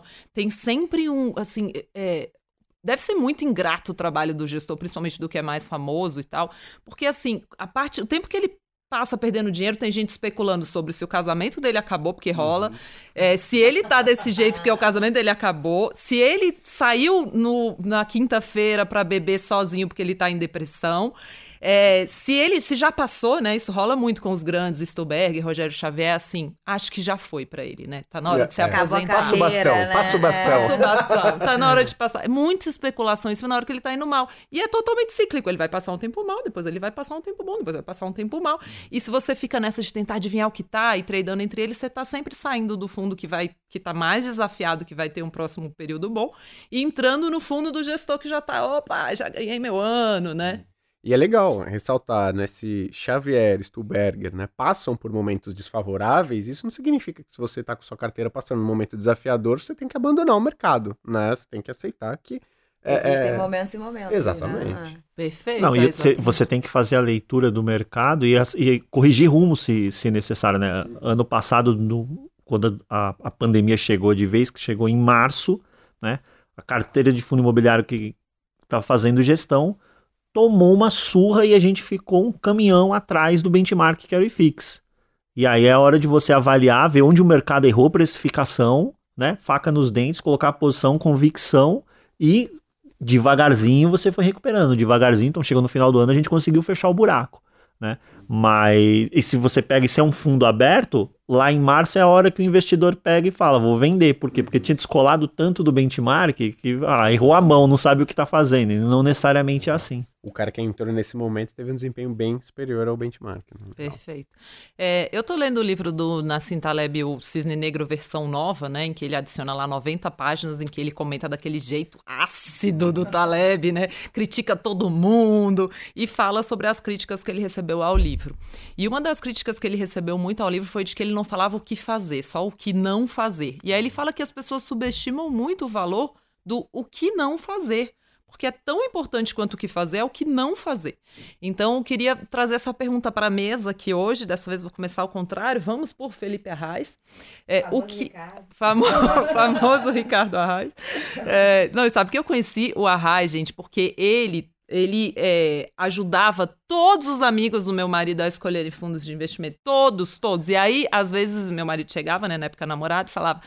Olha, é, a, a- aqui é a minha namorada, né? Ela entende tudo sobre fundos de investimento. Aí a pessoa falava assim: Não, não, eu já sou orientada pelo Felipe Arraes. Aí eu, que, que esse garoto. Entendeu? Quem que ele pensa que é? Quem pensa que é? Não, mas foi daí que nasceu a nossa amizade, inclusive. Porque quando era o aniversário justamente é, do André, de vez de a gente socializar com os convidados, a gente ficou falando de fundo de investimento a, festa noite inteira. E foi super legal, um papo bom. Aí eu já esqueci Ainda bem que eu não Arrasa, tava legal. nessa festa, hein, meu? Essa festa foi boa. Pra gente foi legal, né? Então vem pra você a pergunta: o que não fazer na hora de investir globalmente? Eu Vou pegar até o gancho do que vocês colocaram é, sobre essa questão de tentar acertar a cota do fundo, sair nesse momento. Até tava conversando com a Aline esses dias, né? Tem um estudo que, na verdade, ninguém sabe se é um mito mesmo, mas tem dados de coleta da Fidelity, que é uma grande é, corretora internacional, gestora também. E a Fidelity lá no, na década, a partir dos anos 2000, começou a levantar dados de qual era a- os, me- qual- quais eram os melhores investidores da sua base de clientes as melhores performances. E aí eles acharam um leque, começaram a investigar e começaram a perceber que a maioria dos investidores que tiveram ótimas performances ou eram investidores que haviam falecido e deixaram a conta parada, ou esqueceram que tinham conta aberta e não mexeram nos ativos. E realmente mostrou-se que a ina- inatividade foi benéfica para esses caras. Ou seja, não tentar mexer demais e acertar o timing do mercado. Quando você gira a carteira, você tem custo transacional, você tem custo de corretagem. Então, o que não fazer? não mexer demais, não ficar tentando fazer o timing do mercado, acertar o momento exato de entrar e sair da bolsa. Então eu acho que essa seria a dica, pegando a carona no estudo da Fidelity, mostrando que quem fica quietinho com a sua locação pode ganhar muito dinheiro no longo prazo. Eu devo ser uma excelente investidora de criptomoedas, porque eu perdi todas as minhas senhas, então tá lá. Um dia esse papel aparece, nem sei. Por isso que eu ainda não fui trabalhar em rádio, entendeu? Mas enfim, Thales, o que não fazer quando investir em criptomoedas? Bom, todo mundo também se interessa pelo mercado de cripto por causa da volatilidade, tenta também operar frequentemente aí, que nem é, o pessoal se interessa aí pelo mercado internacional. Então, realmente isso daí também, para algumas pessoas até pode funcionar, mas para a grande maioria, com certeza, isso não funciona. Inclusive, vai demandar lá dedicação integral e que não é compatível para todo mundo. Mas, além disso, também, o interessante é que o mercado de cripto também é um mercado mundial. Então, não adianta você ficar querendo se preocupar com o dólar para você realmente também procurar um timing aí do câmbio para você tentar otimizar. Também eu acho que não vale a pena é, essa preocupação no mercado de criptoativos. O que não fazer na hora de escolher uma corretora de criptomoeda para operar? Um, bom, o que todo mundo pensa é nas taxas, né? Não é o principal. Na verdade, muito interessante também você se preocupar com que produtos aquela exchange vai te disponibilizar. Se você tiver só o Bitcoin mais duas moedinhas lá para você investir, você não vai ter uma grande diversificação da sua carteira. Então você também tem que pensar nos produtos, assim como das corretoras tradicionais. E também, é, se você está realmente começando, é escolher uma exchange com, uma, com atendimento bom, com uma plataforma user experience interessante para facilitar. É, inclusive, se você não estiver acostumado com o mercado do mercado Acionário. De, de ações do home broker, então, porque é bem parecido até, então se você estiver acostumado, até que você já vai ter alguma facilidade. Então, é todas essas características que você realmente tem que analisar para escolher uma corretora ideal. Então, diferentemente de ações, no caso de cripto, não tem todas as criptomoedas em todas as corretoras? Não, cada exchange vai ter seu pacotinho lá de ativos, é, algumas vão ter alguns tokens que a gente chama, né, que não são as criptomoedas em si, é um termo um pouco diferente. Então, realmente, algumas vão possuir várias vários ativos e outras alguns bem poucos ativos. Então é bem interessante. Então, Thales, explique como se você estivesse explicando para a sua mãe o que é um token. a mãe do Thales, inclusive, vale a observação, é que mais interage com os nossos stories aqui no Instagram. Né? Perfeito! como, como, é o nome dela? Marisa. Marisa, um beijo, Marisa. Marisa, obrigado, verdade. Um beijo para Marisa. Então, como você explica token para Marisa?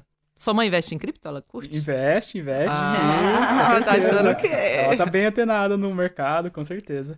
É, bom, uh, tokens, na verdade, são criados dentro de uma blockchain de outra criptomoeda. Ou seja, a, a criptomoeda tem o seu blockchain próprio, mas o token não tem essa tecnologia. Então, ela é criada dentro do blockchain de outra criptomoeda. É uma ideia. Então explica um blockchain pouco... para dona. explica blockchain para a dona Marisa. Bom, blockchain é um banco de dados realmente distribuído em vários computadores e que lá que estão os bitcoins, né? Lá que são produzidos os bitcoins, lá que é, os mineradores extraem o bitcoin lá do blockchain e distribuem para o mercado. Então lá é que eles realmente realizam as transações. Então, todo mundo quer realizar uma transação de criptoativos, vai lá no blockchain, solicita lá aquele, aquela ordem de transferência, o minerador vai lá, executa aquela transferência e, e é pago pelo, com, com Bitcoin ou com outro criptoativo. Então, o, Bitcoin, o blockchain é a tecnologia que embasa aí todo esse mercado. Boa. Depois, dona Marisa, conta pra gente se deu pra entender. ela vai responder. Ela vai responder. Ela vai responder. Já pode separar esse trechinho, colocar no story aí, pra ela poder comentar pra gente. É, total. A gente quer audiência ali, né, gente? Mensagem, mandem DMs, porque, né, distribui melhor quando as pessoas nos mandam. Brincadeira. É, Aline, o que não fazer na hora de comparações? Dicas quentes. Ah. O vizinho do meu amigo me disse que tem uma empresa que, assim, gente, sério, não ache que o mercado não tá olhando para tudo. Você não vai encontrar aquela coisa que ninguém tá olhando, é, o gênio da lâmpada. Não tem, tá todo mundo olhando tudo o tempo todo. É, investir em ações e, assim, entrando mais para nosso tipo de estratégia. longo prazo, pensar na empresa, no negócio, na estratégia, no business, o que, que ela faz, quem são os concorrentes.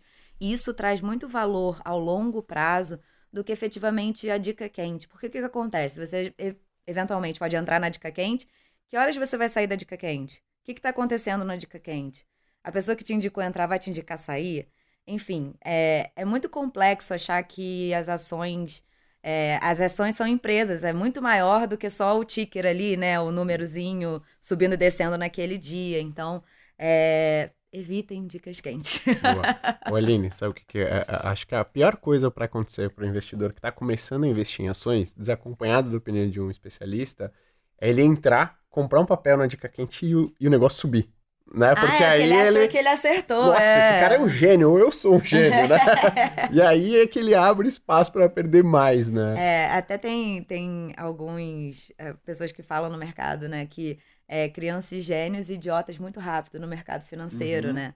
E assim, gente, é, o mercado não é tão óbvio, né? As pessoas acham que é óbvio comprar uma empresa porque ela vai subir, sei lá quantos por cento. A gente não sabe quantos por cento vai subir, quando vai começar a subir. Quem fala para você que sabe, não sabe, gente. É mentira. Não, não uhum. existe o momento certo. Ó, a partir de amanhã, se você comprar essa empresa aqui, vai triplicar o seu patrimônio. Essa coisa do enriquecimento rápido também, né? Eu acho uhum. que isso também é outra coisa da bolsa que é, vou ficar rico rápido na bolsa. Não, gente, tem muita gente aí há muito tempo que não ficou rico rápido assim. É, é construção de patrimônio, é ver a grama crescer. Às vezes a pessoa vê Lobo de Wall Street, né, e acha que é aquilo, né? Tá, gente, não, é, é, às vezes até um pouco moroso. É. Pode ser chato também. E tem outro probleminha, né? É que o cemitério é silencioso. Ah, sim. Né? Essa é a parte mais importante. Então as né? pessoas que perdem, elas não vão para rede social ah, falar nada. Não, não, exatamente. É, é, essa parte é importante, porque quem perde não tá falando que perdeu, né? A gente e só vê a galera que tá ganha. Lá, é, é, ou seja, você tá sempre se achando um burro, né? Porque você olha ali, você vai vê, acompanhar, caraca, todo, mundo, todo mundo tá ganhando e eu não, e eu né? não né? Enquanto quem perdeu tá ali com você, quietinho, né? Não tá é, falando nada. Tá quietinho Perfeito. Vou pular o Guilherme. É, já falou demais. Brincadeira. Rica... Oh, Ricardo não, Guilherme. eu já tô com o nome do Ricardo na minha cabeça. Guilherme, conta para nós o que não fazer ao investir em renda fixa. Essa, essa é fácil, né? O que não fazer? Escolher um ativo pela taxa de retorno. Né? O que muita gente faz, a, a, a, principalmente quem está começando, mas a gente vê investidores que já começaram há bastante tempo tomando essa mesma atitude. Escolher um ativo somente pela taxa de retorno. Quando a pessoa vai investir em fundos, ela seleciona lá e ordena por 12 meses. A pessoa que comete esse erro, ela vai lá na taxa de retorno, na renda fixa e ordena pela maior e ela escolhe a maior. Só que tem um problema. Se você tem uma taxa de retorno maior, você está correndo alguns dos três principais riscos na renda fixa. É um risco de crédito maior, ou um risco de uh, mercado maior, ou um risco de liquidez maior, né? uma liquidez menor. Então, o que, que é o risco de crédito? É a possibilidade de você não ver aquele dinheiro de volta na data do vencimento do ativo. Né? Então, Aquela empresa que você emprestou esse dinheiro, que você comprou o ativo, pode estar numa situação financeira desfavorável. Será que você quer correr esse risco de não receber esse dinheiro de volta no vencimento? Risco de mercado, né? Que é a oscilação de preço diários da, daquele ativo. Às vezes você compra um ativo achando que ele vai render de maneira linear, quando não. Dia a dia ele apresenta várias oscilações. Então, se você não pretende carregar ele até o vencimento, você tem que olhar se você está disposto a correr esse risco de mercado né, maior. E o outro é essa liquidez você não pode não estar disponível esse dinheiro para você a qualquer momento. Então, olha, ao comprar um ativo de renda fixa, principalmente crédito privado, né, LCI, LCA, CDB, debênture, você tem que ter uma clareza maior de que você não vai precisar do seu dinheiro até o vencimento. Né? Então, se você ordenar pela taxa de retorno, você vai estar tá, em algum desses pontos, pelo menos, você vai estar tá correndo um risco maior. E não necessariamente o investidor está disposto a isso, né? e ele não sabe. Então, o maior erro do investidor é comprar um ativo de renda fixa somente pela taxa de retorno. Boa, boa, boa, boa dica. Ricardo, chegou a sua hora. Vamos lá. Ah, qual... Acertou o nome. Agora acertei. qual que é o maior erro ou o que não fazer? Mudei a pergunta para você. O que não fazer quando investir em fundos imobiliários? Como o fundo imobiliário ele é um, um bicho híbrido, né? Ele tem o, o seu pezinho na renda variável, o seu pezinho na renda fixa a resposta acaba parecendo muito com a resposta que o Gui acabou de, de dar, mas específica para o setor imobiliário. Né? Quando a gente olha para os fundos imobiliários, o que, que a, os investidores ficam tentados a fazer? Escolher aqueles que têm o maior dividend yield. Né? Por quê? Porque ele vai ter, na cabeça dele ele vai recuperar mais rápido o principal. Né? Porque o dividendo está entrando todo mês para ele, então o principal já voltou, e aí daí para frente o que vier é efetivamente lucro mesmo. Né? O problema é que o dividend yield no fundo imobiliário, você tem que observar, primeiro, o risco que você está correndo, né? porque ele é uma proxy do risco. É, eu, vou, eu vou colocar um paralelo com uma experiência própria mesmo. Né? Em 2013, aluga, eh, quando eu estava na, na outra empresa, alugamos um, um, um, prédio numa região secundária de São Paulo né, para uma grande empresa, uma multinacional. Né? O dividendo yield esperado para essa operação era ao redor de 8,5%. Super atrativo, ah, maravilhoso. Em 2015 a empresa saiu, pagou a multa e o ativo ficou vago até 2020, quando vendemos. Carregamos vacância durante todo esse período, pagando condomínio, pagando IPTU, etc. Né? Se eu tivesse um ativo na Faria Lima, por exemplo, né, dificilmente eu iria carregar cinco anos de vacância no ativo. Dificilmente. Ele não iria me entregar 8,5 de dividend yield, mas ele não ia carregar cinco anos de vacância. É o retorno ajustado ao risco. Né? Então as pessoas elas olham para o dividend yield e tomam a decisão de comprar aquele fundo imobiliário porque o dividend yield é maior. Então você precisa verificar se você topa esse risco que ele está correndo, né? E para fundo imobiliário isso é delicado, porque você olha, tem uma, algumas carteiras de CRIs que investem em ativos de muito risco e a pessoa não tem a noção do risco que está correndo, né? E, além disso, no fundo imobiliário, existem algumas estruturas que geram ganhos de capital, que são os dividendos extraordinários. E a pessoa olha justamente esse dividendo para tomar a decisão de comprar naquele momento. E ele vai durar um mês, dois meses, três meses, seis meses. Não tem problema nenhum você surfar isso daí. Né? Inclusive, tem momentos que a gente faz recomendação tática para o investidor aproveitar esse investimento para surfar esse dividendo, mas num preço correto. A pessoa ela compra aquilo achando que vai ser aquele dividendo para o resto da vida e não será. Então, olhar para o único exclusivamente, exclusivamente para o dividend yield é o principal erro que o investidor faz em fundo imobiliário. Perfeito. Pergunta para mim, Gui. Bom, eu ia só complementar do Ricardo antes de perguntar para você. Segura um pouquinho. Ô, Ricardo, eu acho que o mercado de fundos imobiliários ele é um mercado relativamente novo. Né? As pessoas estão entrando agora. E uh, a gente enxerga isso em outros segmentos também, mas eu acho que esse, é, como por ser novo, ainda as pessoas têm essa dificuldade de ajustar o seu horizonte de investimento para um horizonte razoável. Porque no fim das contas você está investindo em imóvel indiretamente. Né? E as pessoas. Queria ver com você, porque eu tenho essa percepção, que as pessoas elas querem ter um retorno rápido mas elas não têm a noção que elas estão investindo em imóvel. Você não espera que seu imóvel se duplique de valor em um prazo de um ano. No final do dia, isso aqui é um investimento de. Só para não copiar a linha do ver a grama crescer, é de ver a tinta secar. né? Então é devagar, você está comprando. Pode ser que você compre um determinado imóvel e por uma situação muito específica, ele dobre de valor em um ano. Mas foi por algo muito específico. Mudou uma lei de zoneamento, é, por exemplo. Uma sorte ali eventual do, daquele ativo naquele momento. Exato. Né? Mudou uma lei de zoneamento. Então aquele terreno que era específico só podia ter condomínio logístico, agora abraça é, empreendimento residencial. O valor do terreno explodiu, gente, porque o VGV de um empreendimento residencial é na lua comparado com, com ativo logístico. Mas isso é muito específico. Então, horizonte de, de fundo imobiliário, eu acho que ele combina algo com algo entre 3 a 5 anos, né? Por quê? Porque você precisa operar o ciclo imobiliário. O ciclo imobiliário é ainda mais longo. É um ciclo ali de 7 anos, mais ou menos. Né? Só que você vai mexer na posição lá dentro, porque não é comprar o ativo e esperar 7 anos. Esse é o ciclo como um todo. As classes vão mudando nesse meio do caminho. Então você tem que ir mexendo nas caixinhas. Mas esse é o ponto. As pessoas elas, elas querem essa fórmula mágica do enriquecer rápido. E não existe, gente. Não para quem está fazendo investimento de longo prazo, construção de patrimônio de qualidade. Né? E a pessoa gosta do imóvel, o brasileiro gosta de imóvel. E ninguém compra um imóvel achando que ele vai dobrar de preço em um ano. Fundo imobiliário é a mesma coisa, né? Compra o tijolo bom, compra o crédito bom, que ele vai te entregar retorno. Fica tranquilo. Perfeito. Boa. Luciana, agora você. Qual, ao longo porque você é que tem mais experiência né, na parte de análise com, diretamente com pessoas físicas. Quais, quais são os erros mais comuns que você observa ao investir em, em fundos de investimento? Um erro muito comum ao investir em fundos de investimento é seguir o ranking. Eu tenho pavor daqueles rankings que aparecem na revista, aparecem no jornal. E tem uma história, para mim, ficou muito clara com eles, porque é o seguinte: o ranking ele segue apenas o quantitativo, né? E, na verdade, o qualitativo com frequência é muito importante. Então, tem o caso de um fundo que no Joesley Day ele apareceu no topo de todos os rankings. Era um fechamento de semestre, é, ali perto do fechamento de semestre, e ele apareceu no topo de todos os rankings. E eu olhei e falei, gente, mas por que, que esse fundo está no topo do ranking? Não faz muito sentido. Por quê? Porque eu tinha visto que a equipe tinha saído inteira para montar uma outra gestora. Assim, ficou só a parede da gestora. E aí eu fui perguntar para eles o que aconteceu. Eles falaram, não, Lu, é que a gente colocou o dinheiro todo em caixa em respeito aos nossos clientes. E veio o Joesley Day. Então, no Joesley Day, os multimercados todos perderam dinheiro e a gente Ficou foi bem ali no é. CDI, né? Que na época não era tão baixo quanto hoje.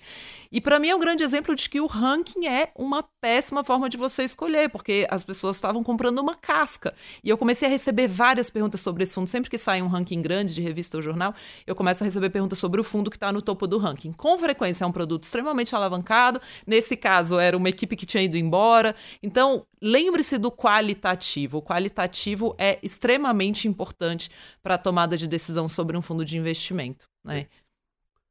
Show, depois eu tenho uma curiosidade para contar sobre rankings. Vai lá, pode, por favor. Legal. Quando eu estava do outro lado da mesa, né, fazendo a gestão, eu estava em uma asset em específico, e tem um, um ranking, vou até citar, que era do Valor Invest, elaborado pela GV, né, pela Fundação Getúlio Vargas. E aí, em um determinado ano, a gente estava super bem, né, nessa asset, nesse ranking e tal, então super legal, né? No ano seguinte, a gente sumiu do ranking. Não estava nem entre os 50 né, primeiros. E a gente, vai, como é que a gente estava aqui, né? Janela de que analisa a janela de 3, 5 anos, e passou um ano só a gente caiu, não está nem entre os 50. O que, que aconteceu? E a metodologia muda frequentemente.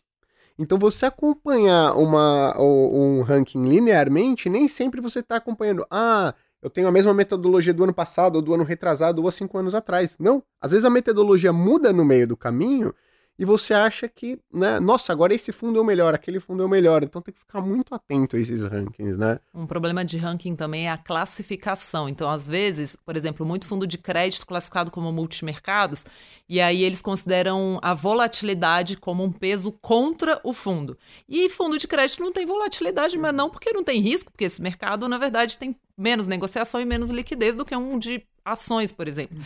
Então, os fundos de crédito ficavam todos no, no, no topo do ranking de multimercados. Uhum. E às vezes eu ia falar com um gestor e ele estava até meio constrangido porque ele apareceu ali. Ele, não, eu apareci ali, porque veja na verdade, bem, assim. veja bem, é, eu não deveria estar ali, porque na verdade é, a volatilidade foi considerada ao meu favor, mas sei lá, eu sou um fundo de FDIC e isso não é bem precificado no mercado. Uhum. Então muita classificação errada. Então, enfim, não siga o ranking, é uma péssima ferramenta. Eu falo que o ranking é quase como uma caras, né? Para você olhar, fazer aquela fofoquinha, ah, oh, ficou no topo do ranking, é o segundo, ó, oh, tá lá no pé. Mas não é para você usar aquilo como guia para sua decisão, né? Bom, gente, a gente já tá falando aqui há um tempão. Eu tenho uma lista gigantesca que eu fiz aqui de perguntas que eu queria ouvir de vocês. Eu vou fazer aqui, acho que mais duas. Já vou avisando aqui para todo mundo que eu vou fechar hoje, fazendo como eu faço no Quarta com Gigantes, normalmente, que é pedindo para cada um indicar um livro. Eu aviso com um pouco de antecedência, porque uma vez eu perguntei para um gestor num, num, num podcast, né? É, não foi no Quarta com Gigantes, tá, gente? Podcast antigo. Qual era o livro favorito dele? Eu pedi para ele indicar um livro e ele falou: Eu não gosto muito de livro. não. E não pegou muito bem, entendeu? Então, vamos evitar falar sobre Sobre, então já, já aviso antes para todo mundo se preparar, Nossa, tá, gente? Aqui, né? É, pode ser literatura, pode uhum. ser qualquer pode ser aquele livro que você leu na infância, Gui. Uhum. aquele, né? Os três porquinhos, uhum. né? Tudo mais. É, Vale jogo de videogame, né? vale, vale. Esse aí eu não vou conseguir ajudar, porque eu sou da época do Sonic, então vou passar vergonha. É, eu queria perguntar, isso daqui eu tô muito na, numa... A gente começou falando sobre o que fazer, né? Onde investir, falamos de oportunidades, mas queria também saber de que tipo de investimento as pessoas deveriam manter distância no seu segmento, se é que tem algum, né? É, vou começar pela Aline, porque eu acho que tem um exemplo clássico, clássico, que alguns gestores falam, por exemplo, de ah, eu não compro de jeito nenhum companhia aérea, já tem outros que falam do só agnóstico, eu vou de todo jeito. Tem algum tipo de ação, algum setor ou algum papel que você não compraria de jeito nenhum? Não, não tenho. Tem muita gente que realmente tem isso, até, por exemplo, empresas estatais, tem gente que de jeito maneira. É, não tenho, não tenho preconceito, até porque eu acho que as empresas elas vão evoluindo ao longo do tempo. Existem hoje vários mecanismos que é, evitam, por exemplo, até empresas estatais é, de intervenções que a gente acha que o cara vai chegar lá e vai mudar tudo. E, gente, não acontece assim. Existem equipes técnicas, existem é, processos, compliances, etc. Então, eu não tenho nenhum setor específico, nunca vou investir. Mas acho que é isso, você tem que olhar a empresa, entender o que está acontecendo, independente se é estatal, se não é estatal, se é de setor aéreo, se é, enfim, o que quer que seja. Acho que existem boas oportunidades em todos os lugares. Então, é, não dá para a gente ficar restrito. O mercado é muito grande, existem muitos setores, cada vez mais coisas novas entrando. Então, é, por exemplo, aqui no Brasil a gente falava, né? A gente não tem muita empresa de tecnologia. Óbvio, não tem como nem comparar com os Estados Unidos, né? Não vou nem entrar nesse mérito. Mas tem novas empresas de tecnologia entrando, então por que não olhar, né? Todo mundo falava assim: ah, não, empresa de tecnologia, não sei se é bom e tal. Não, gente, a gente tem que olhar tudo. Então, assim, não tenho preconceito com nenhum setor, nem nada específico. Acho que vale olhar tudo com carinho, até com atenção. O que que Ricardo não pode entrar no seu prato colorido de jeito nenhum no mercado de fundos imobiliários? Existe algo? Vamos lá.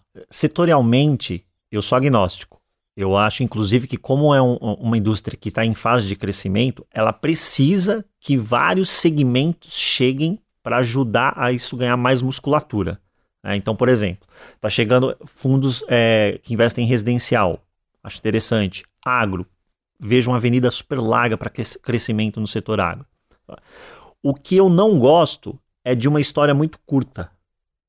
Então eu prefiro que esses produtos mais novos, vamos deixar de lado, deixa ele ter um filme para contar. Né? Uma foto bem tirada até eu já consegui. Tá? Mas um é, Exato. Mas vamos, vamos esperar um tempinho maior para ele ter uma história boa para contar. Como é que ele encarou um ciclo imobiliário? Como é que ele encarou uma eleição presidencial, por exemplo, que sempre traz volatilidade? Né? Esse, esse, passado mais recente foi marcado, você com certeza na, na indústria de foods viu isso, pela chegada de gestoras é, do, dos mais diversos tipos. Todo dia nasce uma. Todo dia nasce uma. Então, vamos esperar um pouquinho esse pessoal entregar. Não estou duvidando da capacidade do time técnico, longe, quem sou eu? Longe de mim isso, né?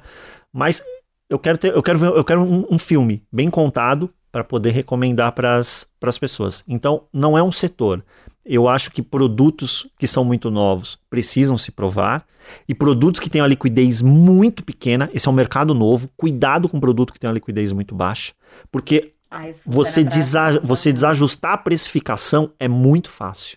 E a porta de saída é curta também, né? Porque você pode achar que, ah, para eu colocar ali 5 mil reais, 10 mil reais, é pouquinho dinheiro.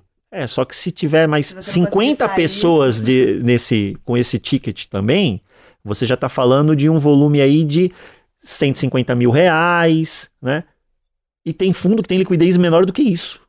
Então não tem porta de saída para todo mundo. Então tem que tomar cuidado com isso. É, atração, isso funciona também. Tem muita gente que. Até da galera da Dica Quente, as super microcaps, empresas que não tem negociação nenhuma, às vezes tem três negócios no dia. Aí do nada tem dez. Gente, quando tem 10, uma empresa que não tem negociação, o preço fica uhum. totalmente descorrelacionado com o que realmente aquilo vale, né? E às vezes o, o cara compra e não consegue sair, porque não tem negócio, você não consegue, então fica preso com aquilo ali, às vezes não é nada de demais, é uma empresa que não vale nada, é um, só uma casca também. Então, realmente, essa questão da liquidez é muito importante para o mercado. Quem mexe com home broker, né? Tanto fundo imobiliário quanto mercado acionário, a liquidez é, acho que é essencial ali. É, é essa do home broker, eu recebi uma pergunta esse final de semana que eu, eu falei, nossa, essa é emblemática, né? O pessoal falou, Ricardo, eh, que fundo imobiliário eu compro? Eu abro home broker e, e, e fico perdido. Eu falei, não, você, você chega no supermercado sem lista de compra, você vai levar o que não deve e esquecer do que precisa. Vai chegar então, você de Kinder Ovo em casa. Exato. Eu chego porque eu tenho um filho de 4 anos. Então, paciência, né? Se eu não chegar, eu não entro em casa. É, mas você tem que fazer toda a análise antes. Ali você abre e executa. É, né? As pessoas falam, ah, exato. eu vou, colo vou colocar o preço e esperar bater a ordem. A troco de quê? Como Por causa de é meio por cento, você está fazendo um, um, investimento de 5, 10 anos e você vai tentar tirar meio por cento no valor de entrada do produto. Compra logo e fecha o home broker e pronto. É assim que você tem que.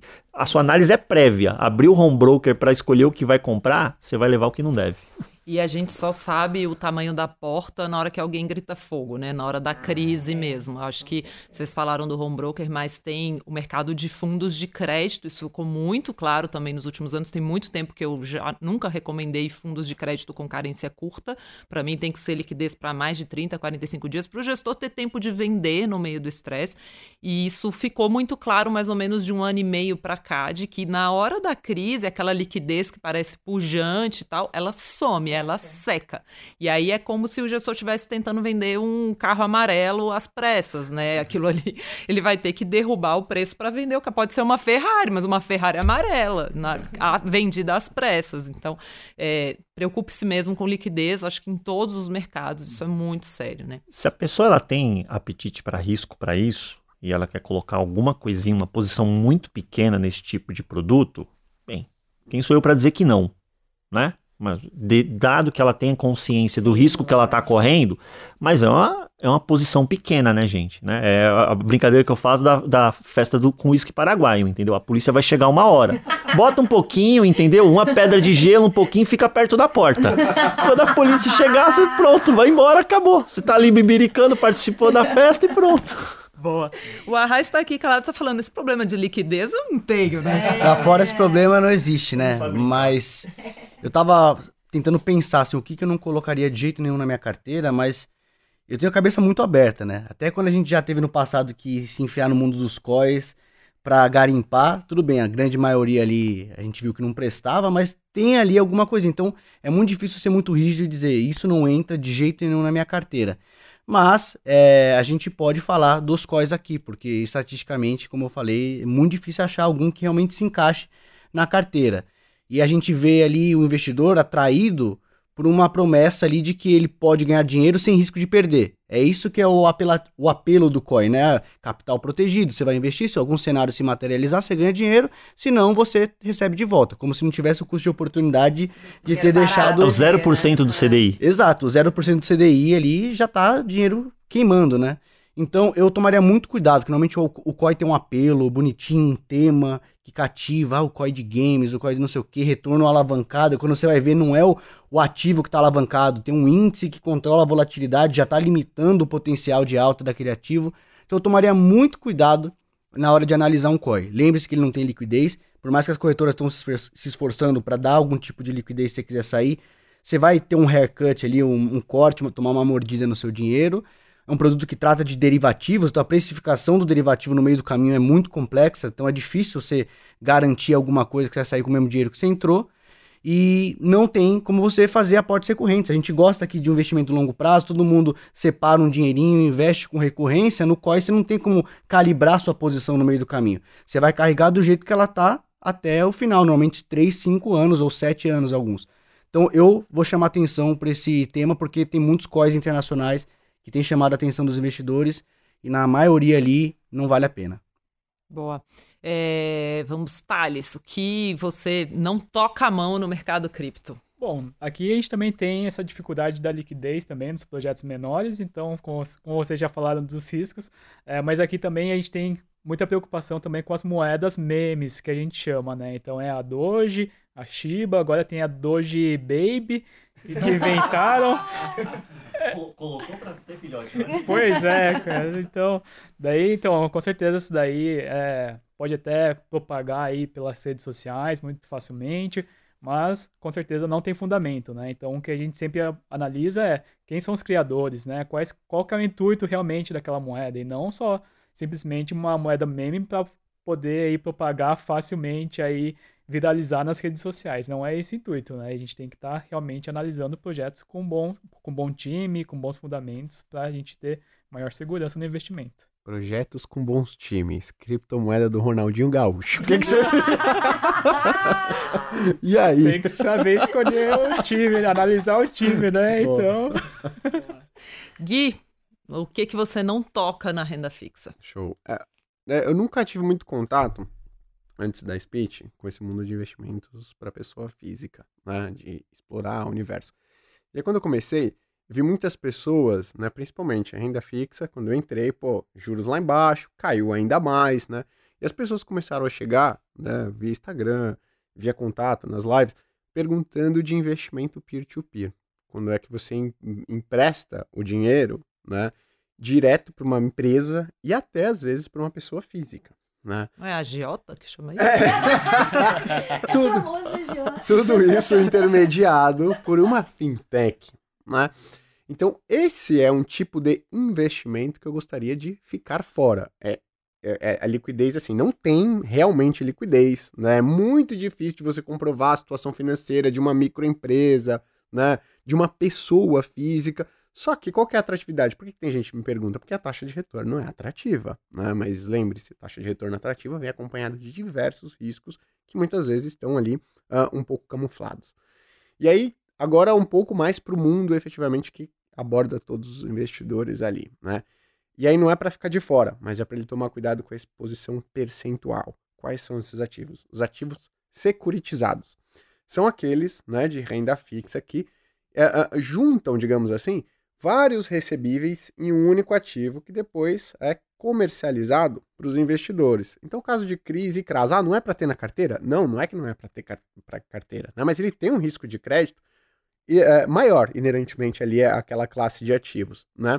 E é mais complicado de você analisar, uh, perceber qual que é o risco de crédito de cada um daqueles recebíveis. Nem sempre eles são da mesma empresa, né? então é bem mais complicado. E lembrando, CRI e CRA, né, ativos securitizados, não tem proteção do FGC. Né? Então, tem que calibrar muito bem a exposição percentual nesses ativos. E por que muitas pessoas não fazem isso? Por conta da taxa de retorno mais atrativa. Né? Então... E isenção, né? Exatamente. Com isenção até. Como é que é? Injeção na testa. Né? eu, eu, vou até, eu vou até complementar essa, Gui, porque, como conversa bastante com fundo imobiliário, por conta dos fundos de CRI, né? Tem fundo de CRI aí que está entregando yield recorrente já há alguns meses na casa de 14%. E aí as pessoas vão enlouquecidas, né? 14% de renda mensal, quero, né? 14 ao ano, né? De renda mensal, quero também, né? E aí é fundo de CRI.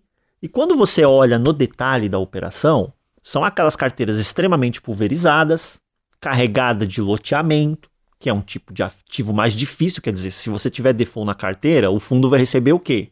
Um monte de pedacinho de terra para o gestor depois poder comercializar, enfim. Né? E onde ele está sustentando esse yield? Já está tendo default na carteira dele. É que o, a estrutura do CRI ela conta com algumas garantias, fundo de reserva, etc., que o gestor já está utilizando isso e mantendo a remuneração. Só que vai manter isso para sempre? Não vai. Uma hora isso vai acabar, né? Você pega esses CRIs, por exemplo, tem muito deles que estão indexados a IGP. O Nossa. cara que comprou lá o lotezinho de terra recebeu, depois de um ano, um aumento de 35% na prestação dele. Ele pode simplesmente desistir, falar, não vou pagar, vou ficar inadimplente, vou renegociar, e o gestor usando essa reserva. Não tem nada de errado com a reserva. A estrutura é do CRI foi isso, feita para isso. Só que você, investidor, sabe disso. Você topa correr esse risco? Este é o problema das, que, que as pessoas, às vezes, elas não entendem o que elas estão efetivamente comprando. Perfeito. E esse encanto pelo, pela isenção também, né? Eu lembro que você falava uma frase aqui, como que é mesmo? Ah, não, é que eu, eu, eu falo o seguinte, olha, a gente tem que se acostumar que pagar imposto é muito bom. Eu amo pagar imposto, né? Então, quanto mais imposto você pagar, melhor, que significa que você está ganhando mais dinheiro. Não é porque você está investindo em um ativo que é isento, que é a melhor coisa do mundo, né? Então, não era essa, não, mas tava. Ah, tudo bem. é que eu acho que você tava falando da isenção, é a única que eu não, lembrei agora. Falou... Ah, mas enfim, depois a gente lembra tá dessa. Bom. É, bom, gente, caminhando pro fim antes do livro, porque o Guilherme ainda tá pensando no livro dele, pesquisando ali eu no pedi Google. aqui dicas já pra minha, pra, pra minha namorada tá em casa. Lendo, lendo o resumo ali, correndo, pra ver o que, que ele faz. Mas antes, eu queria fazer uma. testar a raiva que tem dentro do coração de vocês. Ah, eu não respondi a minha. Olha, tá vendo? Ah, então, deixa eu responder antes. Um, assim, fundo de investimento para mim que ninguém pode ter são aqueles fundos automáticos em que o dinheiro cai automaticamente no fundo. É, normalmente eles têm nomes bonitos, assim, não sei o quê. O nome do banco inteligente, não sei quem automático. aqueles de conta corrente. Aqueles de né? conta corrente. O dinheiro cai automaticamente e está rendendo. Aí as pessoas falam assim: ah, não, mas está rendendo alguma coisa. Só que esses fundos eles criam um falso conforto de que ah, meu dinheiro está ali, está rendendo alguma coisa, então eu não preciso investir em nada. Um. Dois, se todo mundo desativasse aquela opção, o banco ia ter que dar um pouquinho mais de retorno naquele. Eu tô falando dos, dos bancões, tá? Não desses hoje de fintechs que rendem um percentual decente do CDI. Aqueles que têm taxas absurdas. Toda vez que eu pego o meu Quantum lá, com o sistema de fundos, e ordeno os fundos pelas taxas, os primeiros que, apa que aparecem, os de maiores taxas, são esses fundos automáticos. Então a taxa é altíssima, o banco ganha um monte de dinheiro em cima de você. O imposto é um imposto de curto prazo, ou seja, a tabela não cai inteira, né? A tabela regressiva que o imposto chega a 15%, ela não cai inteira para os fundos de curto prazo. E, além disso, te dão esse falso conforto de que tá tudo bem. Então, se ninguém usasse aquilo, eu desativo a minha do banco lá e falo: não vai botar o meu dinheiro nesse fundo. Tem um, um quadradinho para desativar quando você está abrindo sua conta, bem escondido lá embaixo, porque, ah, Lu, mas rende uns centavos. Tá bom, mas o banco tá ganhando um monte de dinheiro em cima de mim e se ninguém usasse, eles não estariam com um fundo com uma taxa tão alta assim. Realmente, com a queda do juro, esses produtos ficaram totalmente desproporcionais, são criminosos, só dão dinheiro para o banco e só me dão o trabalho de ter que listar lá na minha declaração de imposto de renda no mês de abril. Então, esses fundos, para mim, são proibidos. Pô, Lu, mas sorteia a torradeira. Ah, esse é bom, né? Sorteia daí tem- carro. Sorteia esse carro. Carro. Não, é maravilhoso. Aquela mistura da Mega. Assim, então joga na Mega Sena, né? Fora que, né, quando você. ah, o banco ele, ele capta tanto dinheiro ali a um custo tão barato que os outros produtos que ele vai né, emitir, um CDB, uma letra financeira, uma LCI e uma LCA, ele precisa pagar uma taxa de remuneração menor, porque ele já tem um funding super barato. Né? Então, se todo mundo desativar essa opção, gente, vão aparecer outras mais vantajosas pra gente, né? Então é isso, gente. Esse podcast nunca terá o patrocínio de um banco. Exato. porque estamos mandando você boicotar todos os produtos que estão ali automáticos, né? E sabe que eu já ouvi isso da boca de vários. Toda vez que eu falo mal de é, fundos caros, eu sou chamada em algum dos bancos, né? Já estive em vários. E aí eu vou, né? Porque o cara quer conversar, eu vou falar que não. E eu escuto ele falando assim: não, mas esse a gente não trata como investimento. Ah, mas estava na parte de investimentos do site. Não, não, esse a gente não considera como esse do sorteio. Não, isso é diferente, é lúdico, entendeu? Não trato esse como Vem, investimento. vem- esse do sorteio vem importado. Quando comprou outro banco. É Impressionante. Aí ao invés de você limpar, não, gostei. Só muda só o, o nome nome. dele. E vai indo, né? Eles sobre... E eles são gigantes. Patrimônio É, desses fundos são de gigantescos. Muito triste, enfim. Tá bom, então vamos para a última pergunta antes do livro, que é a da raiva, né? O que que te irrita muito quando alguém diz sobre investir globalmente, Raiz? Dólar vai cair ainda mais. Tá na hora de comprar agora? Eu vou, eu vou, eu vou repetir isso porque é, a- eu sempre vejo que o pessoal tá esperando um degrau abaixo. Quando o dólar chegou a flertar ali com 5,8 esse ano, é, eu entendi o receio. Ó, tá 5,8, a gente nunca tinha visto esse nível, eu vou esperar um pouco mais. Aí cai pra 5,5. Essa pessoa, putz, se caiu de 5,8 pra 5,5, eu vou esperar 5,3. Cai pra 5,3, eu vou esperar o 5. E aí chegou a 4,92 ali há algumas semanas atrás, e o cara ainda tá esperando chegar a 4,5. Nisso ele não montou a posição. E aí agora voltou pra 4 pontos. 5,20, é. Já voltou e esse cara vai ficar sempre correndo atrás do rabo. Então me irrita você querer acertar demais o ponto de entrada. Se você não tem a exposição no dólar, você monta no preço que ela tiver, sua posição estrutural. E depois disso você só calibra. Se caiu o dólar, você repõe o que você usou para botar no percentual que você traçou. Se subir o dólar, você tem o direito de tentar eh, colocar no bolso um pouco do lucro, mas manter fiel ali ao plano que você traçou. Então, seria essa minha raiva do dia. Sabe o que me irrita muito que as pessoas falam sobre fundo de investimento? Fundo é legal para quem tá começando, né? Fundo, assim, para quem não sabe investir, muito legal, né? Como se não houvesse um batalhão estudo. de investidores de altíssimo patrimônio que usam fundos de investimento para alocar seu patrimônio. David Swensen, a grande referência à alocação de fundos do mundo, ele estruturava sua carteira via fundos de investimento e ele podia investir em qualquer ativo do mundo. Então, assim, essa ideia de que fundo de investimento é para quem está começando, é para quem é básico, é para quem é bobinho, é para quem não entende nada, né? Fundos for dummies. Péssimo, não tem nada a ver. Existem fundos extremamente sofisticados, dá para montar uma carteira de fundos muito legal. E se você escolher bem, sim, tem custos, afinal você está delegando investir, mas se você escolher bem, você pode montar uma carteira com alto potencial de retorno e investir assim para sempre. Inclusive, eu invisto só via fundos de E investimento. grandes gestoras de fortuna do Brasil alocam um patrimônio de multimilionários usando fundos, né? Então, É, ou você acha que a Luiz Helena Trajano fica lá operando ações? Brincadeira, não sei como investe a Luiz Helena Trajano, mas grandes empreendedores, grandes empresários, é, normalmente usam fundos para investir e podem investir com alto potencial de retorno. Então, bobeira isso. É muito mais uma escolha entre eu prefiro fazer e dedicar um pouquinho de tempo a fazer, ou eu prefiro delegar e pagar a taxa por isso, né? Aquela escolha entre faça você mesmo ou delegue, do que uma escolha entre sou bobinha ou sou sofisticada. Não tem nada a ver com isso. Legal. Ô Lu, eu acho que também é legal porque as pessoas normalmente elas veem uma taxa de 2% ao ano e elas falam, nossa, essa taxa é muito alta, né? Mas normalmente, se é um cara bom, ele, ele dá um retorno Mais acima do de que 2%, paga, né? isso, acima do é. benchmark. Ele mais É. do que paga o, o- aquela taxa de administração. E eu vejo muita gente que não investe em fundo que tem taxa de 2%, porque é muito caro. Né? É, e assim, é, tem taxa de performance também, as pessoas criticam a taxa de performance. Não, mas é o bônus do gestor, a maior parte das pessoas que. No mercado financeiro, por exemplo, as pessoas ganham bônus.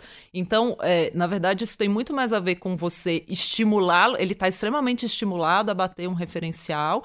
E é isso, até o retorno. Tem gente que pega o retorno que o fundo divulga, tira dois e fala aí, não sobrou nada. Não, o retorno que o fundo divulga já é descontado de taxas. Então, né, não faz o menor E- sentido. E, uma coisa da performance, né? Justamente para você coibir aquele tipo de comportamento que eu falei. Né? Se o gestor tem uma meta de superar o benchmark em 2% ao ano, mas ele não tem taxa de performance, ele vai superar em 2% e acabou. Ele vai zerar as posições dele, colar no benchmark e carregar até o fim do ano. Se ele tem taxa de performance, ele tem um estímulo para cada dia mais que ele enxergar uma posição ali boa para ele assumir, ele ir, porque a cada novo acerto dele, ele vai ter uma remuneração maior, não só para o cotista, 80% vai ficar para o cotista, mas 20% vai ficar para ele. Sim, é, existe um fetiche do taxa zero, né? E no, de uns anos para cá começaram a surgir alguns fundos de ações taxa zero no Brasil. Eu sou super a favor do taxa zero num fundo que só compra título do Tesouro Selic. Agora, um fundo de ação que é taxa de administração zero e só performance, ou taxa de administração, às vezes tem gestor que põe 3 e sem performance, eu não gosto. Porque imagina, a taxa de administração é o que mantém a equipe unida. O gestor pode passar um ano inteiro não ganhando dinheiro, mas ele está remunerando as pessoas que estão ali. E uma equipe unida num fundo de investimento faz muita diferença. E a taxa de performance incentiva ele a ir além da média. Então, para mim, as duas são extremamente importantes quando você tem um fundo que diversifica, que não compra só título Tesouro Selic, por exemplo. Né?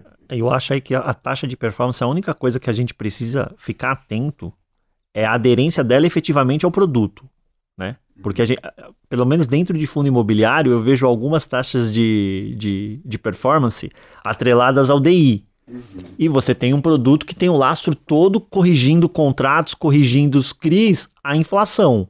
Quer dizer, está completamente desconectado. Mas concordo que a taxa de performance ela tá ali justamente para incentivar o gestor a entregar esse algo a mais, a entregar, a entregar, senão ele só faz o arroz com feijão ali e acabou. No mundo dos fundos tradicionais tem isso também, né? Eu, tem fundos de ações com referencial de renda fixa. Existe um tipo específico, eu até topo referencial mais ligado à renda fixa, mas desde que seja, por exemplo, um IPCA mais 5, 3 e tal, que é quando o gestor não quer ficar de jeito nenhum ligado no Ibovespa. É o fundo long bias, em que ele também monta posição vendida e tudo mais. Mas quando não é isso, eu já vi fundo de ações assim que todo mundo pergunta sobre ele, dando retornos excepcionais. Fundo de cripto indexado a, a referencial de renda fixa, já vi também, é, que é uma barbaridade, né? E as pessoas não olham o referencial. Olha, tá lá, o fundo, exposição CDI, zero, e o referencial CDI. Só para as pessoas entenderem, é em cima disso que o gestor cobra a taxa dele, né? Então ele pega lá tudo que ultrapassou aquele benchmark, aquele referencial, e tira 20% para ele. Então tem que ser um benchmark condizente. Se ele está no mercado de bolsa, comprando bolsa, deveria ser o Ibovespa. Se ele está no mercado de cripto, deveria ser algo relacionado a criptomoedas, porque senão realmente ele pega muito para ele. Gui, o que que te irrita muito, além de comparar renda fixa com arroz, o que que te irrita muito quando as pessoas falam sobre renda Legal. fixa? Eu, eu já tava, na hora que você perguntou, eu já tava pensando e ficando com raiva aqui, né? Tipo, da- É, eu não fico irritado, por exemplo, quando as pessoas dizem o seguinte: olha, a renda fixa é super conservadora, é só para investidor conservador. Eu sei que ali tem um quê de desinformação. Ah, a pessoa não tem conhecimento, legal e tal. Mas o que eu fico realmente irritado é quando as pessoas consideram a renda fixa como se fosse só caixa. Né? Então fala assim: olha, a renda fixa é o meu caixa. Mas como assim? Que tipo de renda fixa é o seu caixa? Então eu utilizo ela para um caixa e quando o mercado uh, desanda, eu vou lá e compro ações, compro fundos imobiliários. Mas como assim? Que investimento que você tem aqui no seu caixa, na sua renda fixa? Por que, que eu digo isso? Quando a gente olha o histórico né, dos outros, daqueles três mundos que a gente estava falando, pré-fixados, indexados à inflação, eles apresentam uma performance muito superior a qualquer outro índice do mercado financeiro brasileiro. Aqui, mas lá atrás, há 10 anos atrás, a taxa Selic era outra. Exato, era outra.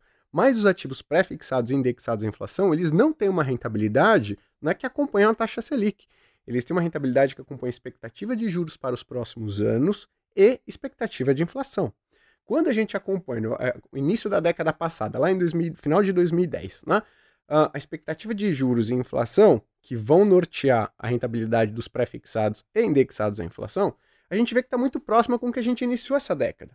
Na década passada, os benchmarks, os índices de referência de renda fixa, foram destaque absoluto, tanto em performance, em rendimento, quanto em Sharp, risco ajustado ao retorno. E eu olho o início dessa década, as pessoas falando a renda fixa morreu.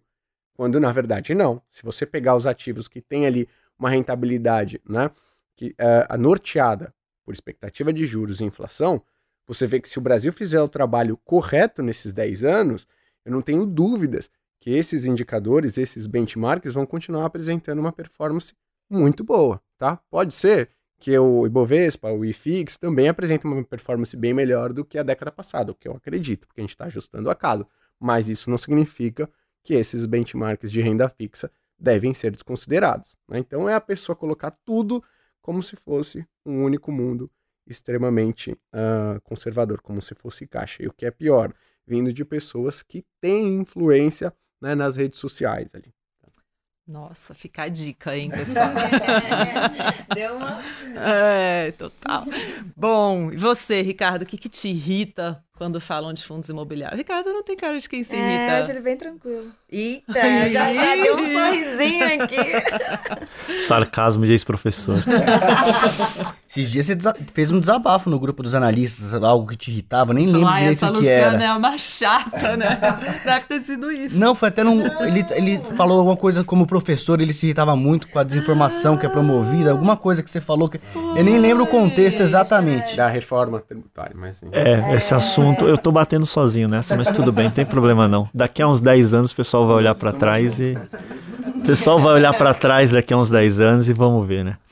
É, o que me irrita na parte de fundos imobiliários, olha, tem algumas coisinhas que. Porque quando a indústria tá, tá nascendo, e apesar da, da lei que instituiu o fundo, fundo imobiliário no Brasil já ser mais antiguinha, né? A indústria pegou tração mesmo de uns 4, 5 anos para cá, né? Acho que os dois últimos, principalmente, foi que a pessoa física descobriu de verdade. Ainda não é o número que eu acredito que vai ser. Né? A gente tem mais gente investindo em ações do que em fundo imobiliário, e eu acredito que deveria ser ao contrário. Olha, porque olha. Você, você tem menos você tem menos vol em É, fundo não, é imobiliário, verdade. então você primeiro, né, vai entrar na piscina pelo lado das crianças. Aí depois você vai para raio olímpico. Depois eu vou falar do, do meu que me irrita, que vai, é? lá, O que que me tem a irrita ver é quando com as pessoas isso. acham que o mercado de fundos imobiliários tem que ser maior que o de bolsa. Não, não, nem ia falar nisso. Até questão de volatilidade, que as pessoas gostam de entrar. Mas vai, Vamos falo, lá. O, aqui o, o que eu acredito é assim, é quando a pessoa ela faz o investimento, aí por uma situação específica do momento de mercado às vezes, aquele produto caiu 2 ou 3% no horizonte aí de 10, 15, 20 dias, por conta de uma situação específica do produto ou do mercado. E a pessoa, será que vai recuperar? Quando vai recuperar? Eu perdi meu dinheiro? Você comprou imóvel. O, o prédio tá lá, o inquilino tá lá, o shopping tá lá, as pessoas continuam frequentando o shopping e você tá nervoso porque o investimento oscilou 2%. Você vendeu? Não, você não teve prejuízo nenhum. né? Tem, mais, tem mais recurso? Tem. Compra mais um pouquinho agora, né? Porque eu acho até que é um mercado que não é só de renda recorrente, mas ele é de investimento recorrente também. De você estar sempre ali aproveitando boas oportunidades para comprar os bons ativos no preço correto. Então o que me irrita é quando a pessoa ela faz uma, uma, um- uma precificação do tijolo né, de um imóvel por conta de uma oscilação de uma semana do ativo na bolsa, né? E é um ativo, e assim, a, a gente ainda tem uma liquidez que é rasa nesse mercado.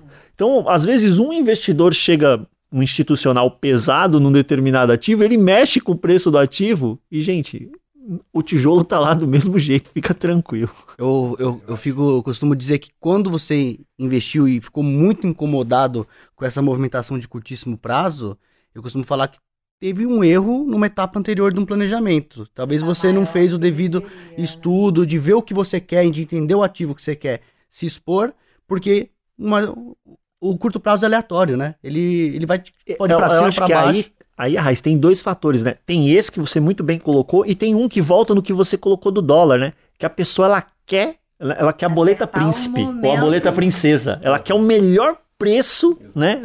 Para quê? Para emoldurar em casa? Não é possível, né? Não tem outra, não tem outra finalidade, né? Porque, porque quando você olhar isso daqui a 10 anos no teu portfólio, você nem lembrou, né? Ele te deu um retorno tão maravilhoso que você nem lembrou. Então acho que tem esse fator também, tem aquilo, aquele desejo de eu comprei melhor que você, viu, Gui? É, exato. Daí, com certeza, Toma essa. Com certeza. Tem até entre os analistas. Sabe que é, a gente é muito cuidadoso na speech, até em semanas que a gente faz educacionais, de falar os riscos dos produtos, né? Então a gente sempre fala muito de tem risco, investe pro longo prazo, que às vezes é pouco sexy, mas é a verdade. A gente sabe que a pessoa ela não vai ficar com a gente se ela perder dinheiro na primeira semana e ela não tiver sido orientada de longo prazo, né? E a gente, quando a gente começou a vender a série de criptomoedas do Thales, ele, o Thales é o que bota o terror nas, na, na, na, parte educacional. Ele fica, não, porque você pode perder dinheiro, você pode. Que é o certo, né? E aí a gente chega na. Chegou assim, primeira semana vendeu o produto e aí teve uma queda de cripto. Eu recebi um e-mail desse tamanho de um cliente assim. Não, porque o Thales é ótimo, a speech é incrível, mas eu investi em cripto e caiu. Aí eu falei, ué, mas, ué, mas assim, aí. uma semana é. você investiu em cripto e caiu, você estava esperando algo diferente, né? É, que é, assim, acho que para ser investidor de longo prazo, né? Para ganhar dinheiro com investimento, a gente tem que saber que a gente pode perder também. Quem só quer ganhar vai ter que ficar lá no DI, né? E, e que, que, não rende nada. para quem só está nos ouvindo e não nos vê, eu apontei para o Guilherme Cardonhoto. É o seguinte, investir é campeonato. Você quer ganhar campeonato invicto? Pode acontecer, entendeu? Uma vez ou outra, num milagre, meu. Mas não vai ser sempre, não vai ser para todo mundo, entendeu? Você tem que, quando ganhar, ganhar de goleada e quando perder, ser 1 a 0 Perfeito. Estou me adaptando a este fone na minha cabeça. Para quem tem cabelo é meio é, complicado, né, Aline? Meu Deus do céu. Enfim, mas conta pra gente, Aline, o que, que te irrita muito quando alguém fala sobre investir em ações. Primeiro é essa questão do curto prazo e a volatilidade. A gente, óbvio, o mercado de ações é extremamente volátil, nem perto de cripto, mas é extremamente volátil. É, as pessoas têm muito isso. Investi agora essa semana e já tô perdendo dinheiro, meu Deus. Gente, calma, é uma semana. Tipo, não aconteceu nada, é curto prazo, é ruído e tal. Mas o, o do, da volatilidade, quer dizer, a pessoa entra querendo fazer day trade. E não, não fez o arroz com feijão, que é comprar uma ação, ficar com ela um pouquinho, entender como é que é a empresa, botar o pezinho, né, devagarzinho já vai entrando num mercado extremamente arriscado, volátil, que tem vários estudos nacionais, internacionais, mostrando por A mais B que as pessoas pouquíssimas ganham dinheiro com isso, mas vem falando assim e já vão para o mercado que é altamente desafiador e não faz o arroz com feijão antes, né? Então, assim, e achando que vai ficar milionário também, né? Fazendo isso em uma semana. É, isso me, me tira um pouco do sério. O pior é que você deve receber muita pergunta do tipo, né? Qual ação que você acha que vai estar tá boa essa semana? semana? Dessa semana, né? mostra bastante. Carteira é. semanal. Nossa, carteira semanal. Só, só do Monkey Stocks, é, ela eu gosto. da macumba ali. Exato. Essa toda uma, é ótima. Toda uma técnica. E um, não, e tem um desempenho, desempenho fenomenal. Você não. Só na sorte, Só né? na sorte. E Thales, o que, que te irrita quando alguém fala sobre criptomoeda? Bom, o que me irrita bastante é quando perguntam, ah, quanto rende por mês? Daí, daí já vi que... Renda certa, Entre pô, menos 100 e 100. Dá um range, assim. Na verdade, assim, não é nem tanto raiva da pessoa que tá me perguntando, né? Porque é um mercado novo, que pouca gente conhece tal, mas é raiva porque realmente tem alguém que ofereceu alguém, uhum. provavelmente, um rendimento, entendeu? Então é raiva realmente daquela pessoa que está tentando meio que dar um golpe mesmo em outras pessoas e divulgando esse, Até esse tivemos rendimento. vários essa semana aí, né? Então, também pois é, e- e o pessoal etc. Usa todo tipo de argumento, né? Falar de arbitragem, ah, eu minero Bitcoin aqui, tá me rendendo tanto por mês, robô de trade, exatamente. Então, e as pessoas realmente acabam, acabam acreditando. Então, é esse sentimento aí que, que me provoca bastante. É realmente não tem lucro garantido, é pensamento realmente no longo prazo, posicionando aos poucos e realmente focando no, no, no seu Eu, investimento. eu queria te fazer uma pergunta capciosa. Quanto que você tem de cripto na sua carteira pessoal? o que, que é isso? Ele vai ser sequestrado na volta. Quantos por cento? Não, percentual, Ah, que percentualmente. susto, achei Não. percentualmente, porque você conhece o mercado, você entende Então, o risco. Você tem, prazer. você tem, você tem o, o estômago pra isso, né? Obviamente não seria uma recomendação que você falaria pra todo mundo Exatamente. ter igual você, mas acredito que você deva ter É, a minha percentualmente bastante. É, minha carteira realmente não é referência, mas também esse mercado oscila bastante, né? Eu, a princípio eu tinha 20, mas dependendo do caso vai até 40, dependendo do caso. Mas é realmente. É por isso que o Thales tá bem sempre tranquilo. Você vê ele falando assim, da coisa que me irrita. Ele tava falando da coisa que irrita ele sorrindo. Eu já tava aqui, ó, balançando a mão. Eu já tava aqui assim, ó. É por isso, né, dependendo Ricardo, do que tem dia que ele come rodízio do Habib e no outro ele vai no Michelin. Ele vai lá, né? Cada hora um. Aí às vezes ele anda de Ferrari, no dia seguinte ele tá no ônibus.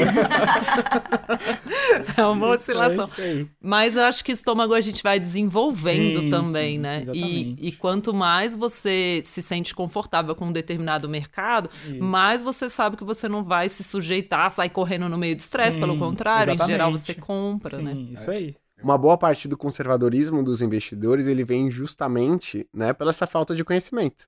Então a pessoa, ah, eu sou conservadora, mas por que que você é conservadora? Porque eu não conheço muito bem. né? Então quando ela passa a conhecer o mercado, entra ali na renda fixa, começa a entender os três grandes mundos, que não só o pós-fixado, mas conservador, ela começa a se abrir, né, a possibilidade de, opa, eu posso passar por um momento um pouquinho mais desfavorável, mas em troca de um futuro mais promissor, né? Então, acho que uma boa parte do conservadorismo dos investidores pauta- passa por essa falta de conhecimento e a gente tem um papel muito importante nisso, né? De fazer ela conhecer o mercado e entender que para ter um pouquinho mais de retorno no médio e longo prazo, que é bom, ela vai precisar, ela vai precisar aumentar um pouquinho o nível de risco da carteira dela. E, inclusive, Gui, tem o contrário, né? É, tem o cara eu que acha que ele é arrojado.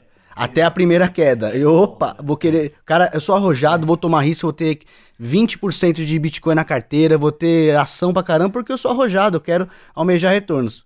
Aí a carteira cai 10% no mês, cara saca. Na hora que vê ali na telinha, ele descobre que ele não era tão arrojado assim. É, e o David Swensen fala isso, assim, que mesmo investidores institucionais, ele sempre se impressionou muito que as pessoas falam assim, bom, se a ação é, tem tão um potencial de retorno tão alto, por que eu não ponho tudo em bolsa? E ele fala, não há estômago para isso, assim. É, e ele fala, eu já vi fundos de pensão extremamente sofisticados, que estavam com muita bolsa. Na hora que vem um ano, as últimas crises da recuperação foi muito rápida. Na hora que vem um, dois, três anos sofrendo, não tem estômago que não te faça vender. E aí você sai na pior hora, né? Então, melhor ter o. Vamos voltar ao nosso prato colorido, né? Melhor ter um prato colorido com diversificação, ainda que você pese um pouquinho mais naquilo que você tem mais afinidade, que eu acho que é super normal, mas sempre se preocupar assim, o Thales não tem 100% em cripto e ele é um baita especialista em criptomoedas. Então, acho que essa esse essa composição, ela te dá muita tranquilidade, te dá muito conforto, né, para atravessar os momentos de estresse, né, um prato colorido. É, eu vou terminar aqui pedindo para vocês, então, indicarem os livros, mas eu vou pedir duas coisas. Um, para vocês falarem o arroba de vocês no Instagram, para as pessoas que estão nos ouvindo seguirem vocês lá. Todo mundo aqui produz conteúdo muito legal. Abre caixinha de perguntas para vocês né, tirarem todas as suas dúvidas e tal. É, então, vou pedir para vocês falarem o arroba e falarem um livro que vocês acham que pode ser legal alguém ler, pode ser o que for, literatura, enfim, o que quiser. Ricardo. Vamos lá. Primeiro, o- no Instagram é arroba ricardo.fiis, com dois is, como o, o produto pede.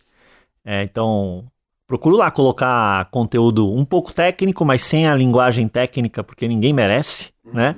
Ótimas É. horas do cafezinho, né? Tem sempre a hora do café, sempre tem a hora do café com as perguntas para responder as perguntas da galera. A galera interage bem, gosta. Isso é bacana. E o livro, talvez seja um tanto quanto clichê, mas eu acho que o, o livro é muito bom e ele também ele casa muito com esse desafio que a gente tem de levar essa educação financeira e de que investir é sim para todos. Porque a, a, o brasileiro acha que investir é coisa para rico, é só quem tem dinheiro. E não é. Investir é para todos.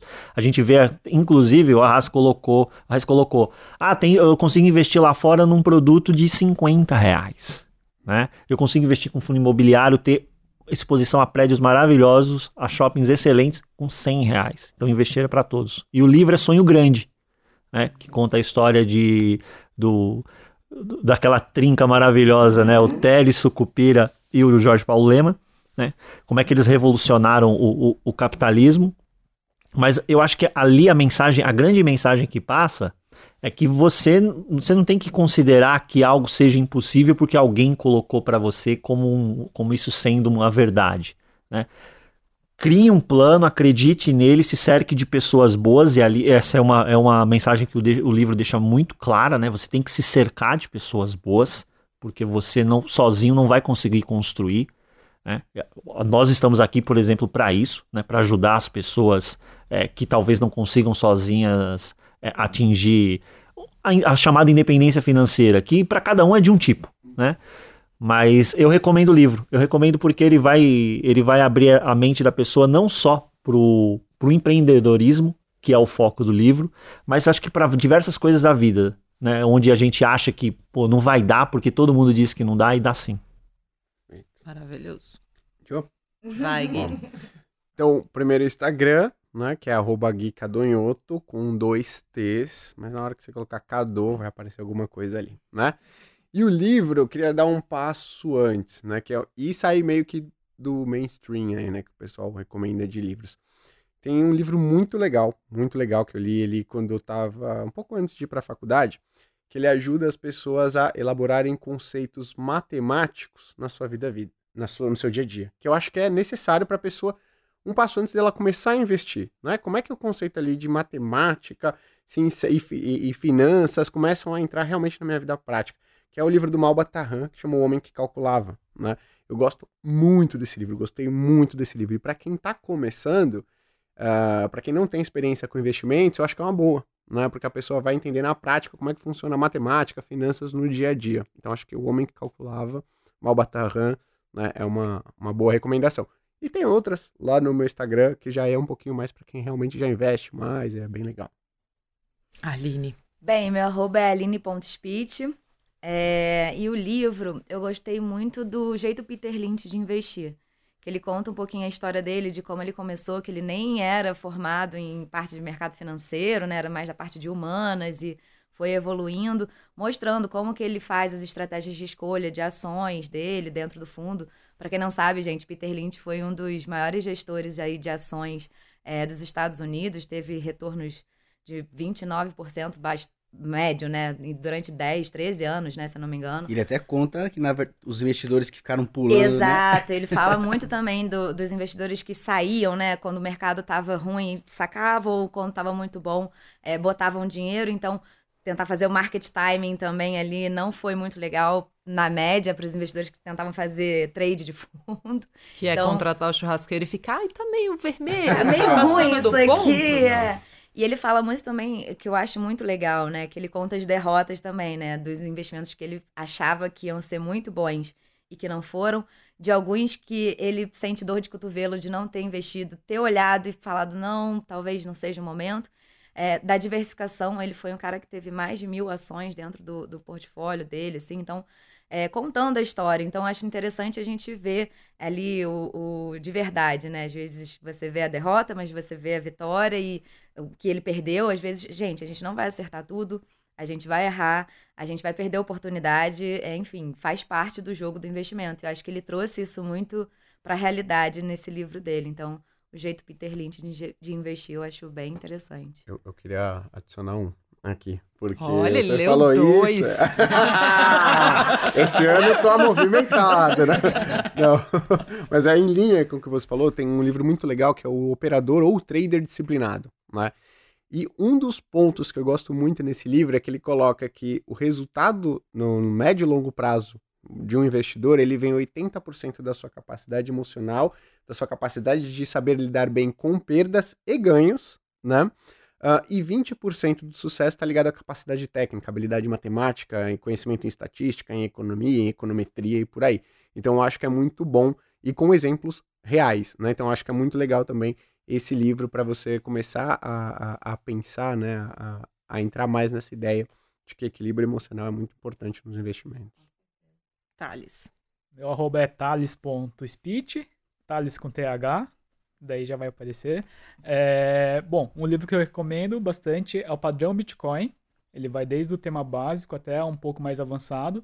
Então ele é um livro bem completo. Ele é um pouco mais caro do que o normal, mas com certeza vale a pena. Dá pra é. pagar em reais ou só em cripto? em reais só por enquanto, né? Bitcoin. É, mas tem dois, mais duas sugestões lá no meu Instagram também de livros também que eu publiquei lá. Qualquer coisa podem consultar. Boa. Boa. Arraiz. Então, arroba Felipe Arraes, vocês me encontram lá no, no Instagram. E de livro eu vou uma escolha um pouco óbvia e até clichê, mas eu complemento com um podcast sugerido, pode ser? Claro. É, o, o livro é o Iludidos pelo Acaso, do Taleb, e o que eu gostei desse livro, na verdade, foi algo que eu percebo no dia a dia, né? Eu costumo, até entre o um grupo de amigos, ser aquele cara que meus amigos falam que eu sou chato, porque eu penso em umas coisas que ninguém tá pensando, eu penso na possibilidade das coisas darem errado. E eu acho que realmente falta isso na média nas pessoas do pensamento probabilístico, né?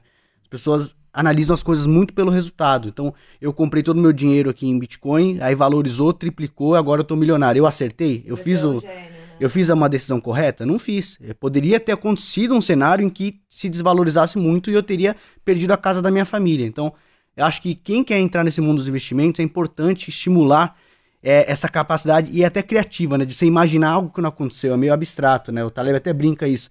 Quem que vai perder tempo imaginando os caminhos da história que não se materializaram? Então eu, eu gosto muito esse livro abriu minha cabeça e eu comecei a pensar diferente. Eu achava que eu era o chatão dos meus amigos. falei, putz, não, então, eu vou começar a propagar o meu pensamento eu meus sou amigos. legal igual o Taleb. Não, mas eu sou do tipo assim que, que olha o, o, se o pneu tá calibrado antes de pegar a estrada, que ninguém olha para isso. Eu sempre sou muito comedido com tudo, né? Porque eu penso que as coisas podem dar errado. Uhum. E o podcast, para complementar, ele é um pouco mais técnico, é inglês, mas é o Macro Voices. É um podcast que eu gosto, que é um gestor de hedge fund lá fora, que ele traz figuras para debater temas e às vezes com as figuras com opiniões antagônicas. Então, traz um cara que é inflacionista, depois traz um cara que é deflacionista, traz um cara que está otimista em bolsa. Então, eu acho que é um, é um podcast que você pega muitas visões e teorias diferentes sobre o que está acontecendo no mercado no mundo inteiro. Então, fica aqui uma sugestão. Macro Voices tem em todas as plataformas. Você entra no site, você pode baixar o deck de gráficos para acompanhar o podcast vendo um estudo. Eu, eu gosto pra caramba. Vou terminar aqui indicando um livro. Bom, o seu Instagram você não falou. Falou. Falei, arroba Felipe Arraes. Ah, Felipe então, Arraes repetindo. ou Felipe ponto Arraes? Não, tudo junto, sem ponto. Arroba Felipe Arraes. Então, meu Instagram, arroba Seabra Luciana. Vou terminar indicando um livro que eu acho que tem tudo a ver com a speech, que é do Dan Ariely, um estudioso de finanças comportamentais. O livro é A Mais Pura Verdade sobre a Desonestidade. Ele faz vários estudos no mundo inteiro e mostra que pessoas submetidas a conflitos, elas tendem a cair nos conflitos. E é algo que pauta muito a minha história e, e necessariamente a história da speech é essa questão de blindar muito a gente dos conflitos, né? Então, ninguém na speech, eu comecei falando isso, ninguém na speech jamais é remunerado por uma recomendação que faz. Então, assim, eu jamais posso ganhar dinheiro por conta do fundo que eu estou recomendando, a Aline jamais pode ganhar dependendo da ação que ela recomenda, e por aí vai, o Gui pelo ativo de renda fixa que ele recomenda. E o Dan Ariely mostra isso, assim, evite os conflitos, porque quando os conflitos estão dentro de casa, então eu poderia dizer assim, ah, tudo bem o Gui ganhar um pouquinho aqui desse é, emissor do título de crédito que ele tá, porque, na verdade, o Gui é muito independente, ele ajuda é, senhoras a atravessarem as ru a rua, né? O Dan Ariely dá esse exemplo, é uma pessoa ótima, ele é fofo, ele é incrível, mas quando você submete a pessoa a conflito, ela tende a cair no conflito. A independência pauta muito a história da speech, né? A história ainda curta, a gente tem quase dois anos anos de vida, mas para mim é um valor ainda muito desprezado no mercado. As pessoas recebem recomendações de pessoas comissionadas e não estão nem aí para isso, né? Elas não tratam a quem atende elas, às vezes um gerente ou um assessor que é comissionado pelo produto e é comissionado de forma diferente dependendo do produto que ele te oferece. As pessoas não encaram aquela pessoa como vendedora da loja, que você põe uma roupa vai falar tá lindo, mesmo que não esteja. Elas lidam com aquela pessoa como se ela fosse a consultora de estilo, a nutricionista que realmente está tá recomendando para você o que é melhor para você. E nem sempre é. E o Dan ele mostra muito isso no livro A Mais Pura Verdade sobre a Desonestidade, de que em diferentes lugares do mundo, pessoas muito boas, quando é, enfrentam conflitos, elas caem no conflito. Então, Vamos perguntar para quem está orientando a gente sobre investimentos qual que é o modelo de remuneração dela. Ah, não, ela não, eu não pago nada para ela. Tá bom, então de quem que ela está ganhando? E como a gente tem esse modelo na Speech, que é um modelo de as pessoas pagam pela recomendação de investimento, pelo relatório, pelo curso, e essa é a nossa única fonte de receita, é, eu acho muito importante que as pessoas entendam que há sim conflitos no mercado financeiro e que quanto mais você conseguir se afastar deles, mais tem chance de que a sua carteira de investimentos tenha sido construída para você, com base nos seus interesses e não com base nos interesses de outras pessoas. Perfeito. Queria agradecer muito. Eu ia bater palma aqui, mas vai ficar ruim aqui no microfone. Obrigada.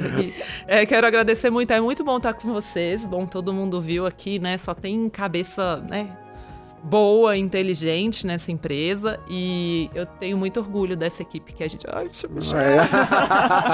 Dessa equipe que está aqui. É, a gente respeitou muito a quarentena, né? Nós somos pessoas que respeitam, até porque nós convivemos eventualmente com pessoas mais velhas que a gente poderia levar um risco para elas, crianças, e a gente na Speech respeitou muito a quarentena. Então a gente ficou muito tempo sem se encontrar. Então uma, hoje a gente está todo mundo testado e é muito bom ter a perspectiva da gente ter mais essa possibilidade. Né? A gente estava vivendo uma vida muito virtual é, de estar tá junto. Eu espero que também, para quem gosta de acompanhar a gente, a gente possa em breve fazer eventos físicos, abraçar os clientes. Né? Só aqueles que não falam tudo que a gente falou que odeia aqui quando eles falam. Brincadeira, é tudo um problema de educação financeira, como bem frisou o Thales. Obrigada, gente. Beijos e espero que haja outros, né? Acho que isso não é um podcast, mas quem sabe. Deixa aí um comentário aí, seja lá onde você estiver, mande uma DM pra gente se você quiser outros. Isso não é um podcast. Até mais. Beijo, tchau, tchau. Tchau, 家。谢谢